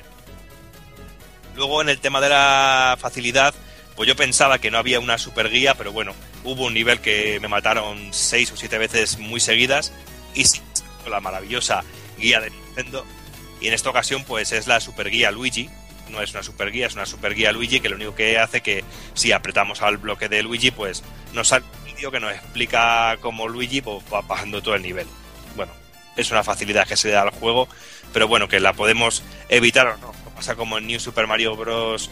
eh, 2 que eh, como te descuidaros un poco, cogías el, el ítem este maravilloso y eras inmortal de todas, todas y te, te- te tenías- te tenías que pasar el nivel del tirón. Aquí en eso hemos- lo, hemos perdido. Al igual que hemos perdido la, la opción o la, la posibilidad de tener varios objetos de reserva y utilizarlos durante, durante un nivel. Y eso me ha gustado. El no tener esa Eso está muy bien. Eso está muy bien. Yo creo que era algo necesario. Pero sí, Sí, porque bien- eso era una de las cosas que te facilitaba muchísimo el juego, vamos, era... pero sí he de decir que hay muchísimos ítems en cada uno de los niveles. Hay muchísimos ítems, yo creo que demasiados. Siempre al principio del nivel nos encontramos los típicos cuatro cuadraditos, que son dos de destrozar y uno con una seta. No sé, yo sí que hubiera recortado también un poquito eso. Pero Mm. bueno, eh, a su favor decir que es la primera vez en un Mario, o desde hace mucho tiempo, que me han matado varias veces porque se me ha acabado el tiempo en un nivel. Y yo creo que eso es algo muy positivo en un juego de plataformas, porque cada nivel bastante largos, tienen bastante longitud y cosas que hacer en nivel. Y yo creo que eso es muy interesante. Y es una nota que yo quería dar que, aunque sea un juego sencillo, hay ciertas cosas, si queremos sacar el 100% o si queremos completar bien cada uno de los niveles, eh, tiene ese toque de dificultad, pero bueno, yo sí le hubiera dado un plus de dificultad y ya lo hubiera hecho redondo. Porque el juego es... A mí me ha hecho recordar un poco lo que viví con Super Mario World. Y yo creo que eso son palabras mayores. No estoy diciendo que sea Super Mario World, claro está, ¿eh? Pero en tema de, de Sí, que tienes sensaciones que te recuerdan. plataformas, de enemigos, de cómo salen ciertos enemigos de la Tierra. No sé si recordáis de Super Mario World cuando salían los enemigos de como de debajo de la Tierra, los topillos iban saltando de las plataformas. Ese tipo de cosas, o el coger una concha y que te salga una hilera entera de, de, de tortugas y las puedes, te las puedes cargar de un tirón con una, con una concha. No sé, son pequeños detallitos que me recuerdan a, a Super Mario World, o ciertas melodías, o no sé. Hay ciertas cosillas que, le, que me dan ese toque de nostalgia que yo creo que, que hacen de este Super Mario Bros. U un juego fetén y que yo creo que es una vuelta al buen camino de la saga que yo creo que estaba perdiéndose un poquito por el, por el mundo de la casualización. Genial. Hombre, este yo creo que, que es indispensable, ¿no? Yo creo de, de lo que ha salido por lo menos. Creo que de momento de todo lo que he jugado es lo mejorcito. Comparar con ¿Y has, probado, has podido probar alguna cosita más? Ya pues he tenido la oportunidad de jugar un poquito muy por encima, no he podido jugar muy profu- profundamente, pero sí un par de orillas en total gracias a un colega, a Batman y a Darksiders 2 y bueno, la si todo el hype que tenía con la consola de las buenas sensaciones las tenía en un momento después de jugar, se me han venido todas abajo. Me he encontrado con un montón de ralentizaciones, me he encontrado con un montón de momentos de petadas, eh, con una calidad de texturas bajísima y horrenda. Y en juegos, por ejemplo, como el Darksiders 2, que lo tengo muy, muy manoseado, muy reciente, y ponerle las manos al primer nivel de cuenta de esas petadas, no, no me lo creía. Es auténticamente eh, horroroso y digo, y no entiendo cómo, cómo un juego que, eh, que ahora mismo está, a- que lo puedes conseguir hasta por, por 20 euros, esté a, a 60, 70 euros para Wii U, más caro y encima una calidad peor. No sé, como hemos dicho de del análisis de la consola, quizás sea porque se, desconoce la plataforma todavía, no se sabe programar todavía bien en ella, pero el resultado de estos juegos multiplataforma me ha parecido denetnable. Y los juegos que les conozco bien y son dos juegos que tengo ya en mis plataformas de sobremesa un poquito más antiguas y no merecen la pena pagar un plus por tenerlos en Wii U por cuatro opciones más que realmente entorpecen el juego. Porque lo de lo- las opciones de Batman realmente son un adorno porque no me ofrecen nada de experiencia de juego, no me aportan nada. Muy bonitas, pero no aportan. Y en Darksiders, no solo que no aporten, sino que me retrasan. Porque la comodidad que era de apretar los gatillos para llegar a ciertas opciones, las perdemos para tener que andar eh, toqueteando la pantalla para entrar a una opción u otra. Es torpe. O sea que si estáis pensando en comprar la consola y haceros con algún de los juegos de catálogo, yo evitaría de momento estos juegos de que pueden estar en otras plataformas y me centraría pues en, quizá en New Super Mario Bros. U o incluso Zombie U, que aunque se le hayan dado muchas hostias, yo creo que es un grandísimo juego. Bueno, yo creo que más o menos ya está todo dicho. Yo supongo que quiero, quiero creer que, que pasará como, como ha pasado con el resto de consolas de Nintendo, que las, los, sus juegos han sido todos, la gran mayoría, grandes juegos. Y los de third party siempre han sido un poquito por debajo. Espero que esto co- poco a poco se, se- solucione, vaya. Y nada, para ir terminando, Doki, ¿tú la recomiendas? ¿No la recomiendas? ¿Que esperemos? ¿No esperamos? ¿Qué hacemos? Bueno, pues yo en principio iba a esperar, pero soy un ansioso, siempre digo que no y termino picando, compro las consolas de, de primeras.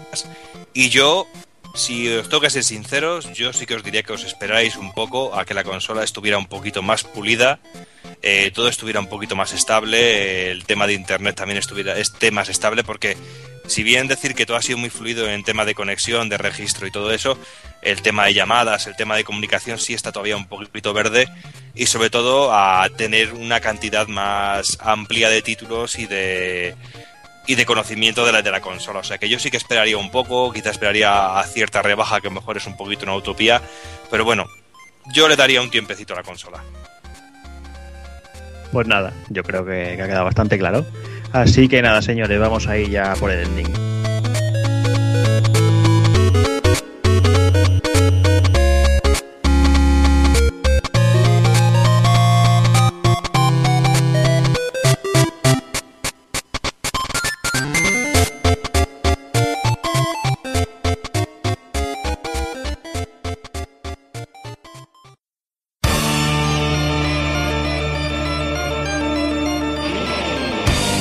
Recuerda, si no te mola ser un calamar y quieres estar bien informado, pásate por el blog pulpofrito.com. También puedes seguirnos en Twitter y Facebook.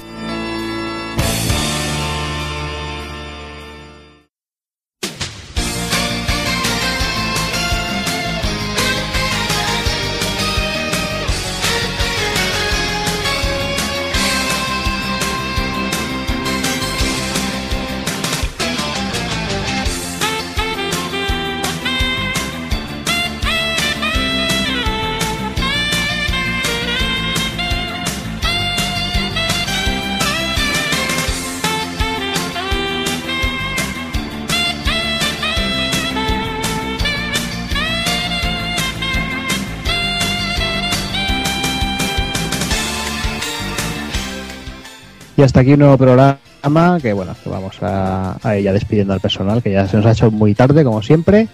Y empieza despidiendo el señor Doki Panic.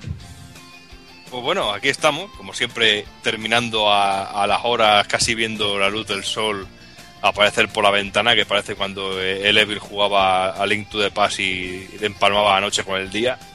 Y bueno, pues muy bien, aquí pudiendo contar todas las impresiones de Wii U. Espero no haber sido muy duro eh, en mis comentarios, pero bueno, eh, ha sido un sabor agridulce, pero bueno, yo creo que, que la gente lo escuche y que ellos mismos decían lo que quieren hacer, pero bueno, ah, estas son las, las primeras impresiones después de una semana de juego. Bueno, ya iremos viendo cómo, cómo va evolucionando el, el- el tema. Señor Evil Ryu. Bueno, pues otro programita más, eh, en un mes bastante bueno, que la verdad que, que ha salido bastante material para, para darle caña, incluso estoy sobresaturado. Ah, pero muy disfrutable el material. Seguramente alguno de estos caiga, caiga si hablamos de Gotis. Sí, hombre, seguramente. Pues nada, señor. Hablamos en dos semanitas. Muy bien. Hazard. Pues bueno, bueno eh, ¿por qué todo el mundo empezamos con el pues bueno? Bueno, Pues bueno. No, no lo sé, yo creo que esto es una manía que tenemos, pero bien. El programa ha ido bien, yo la verdad recomiendo a todo el mundo que, que pruebe un poquito el Hitman Absolution, bastante guapo. Y nada, creo que nos veremos ya el mes que viene, porque yo ya sabéis que los retro, porque no quiero o porque no me da palo, pero, pero bueno, nos vemos dentro de un mes. Muy bien. Me queda despedirme señor Taco-kun. Juanan. ¿Juanan? Pues nada, parece que hemos perdido un tentáculo por el camino, así que me voy despidiendo. Señoras, señores, niños y niñas, portaros bien, ser buenos y hasta el próximo programa. Un saludo a todos.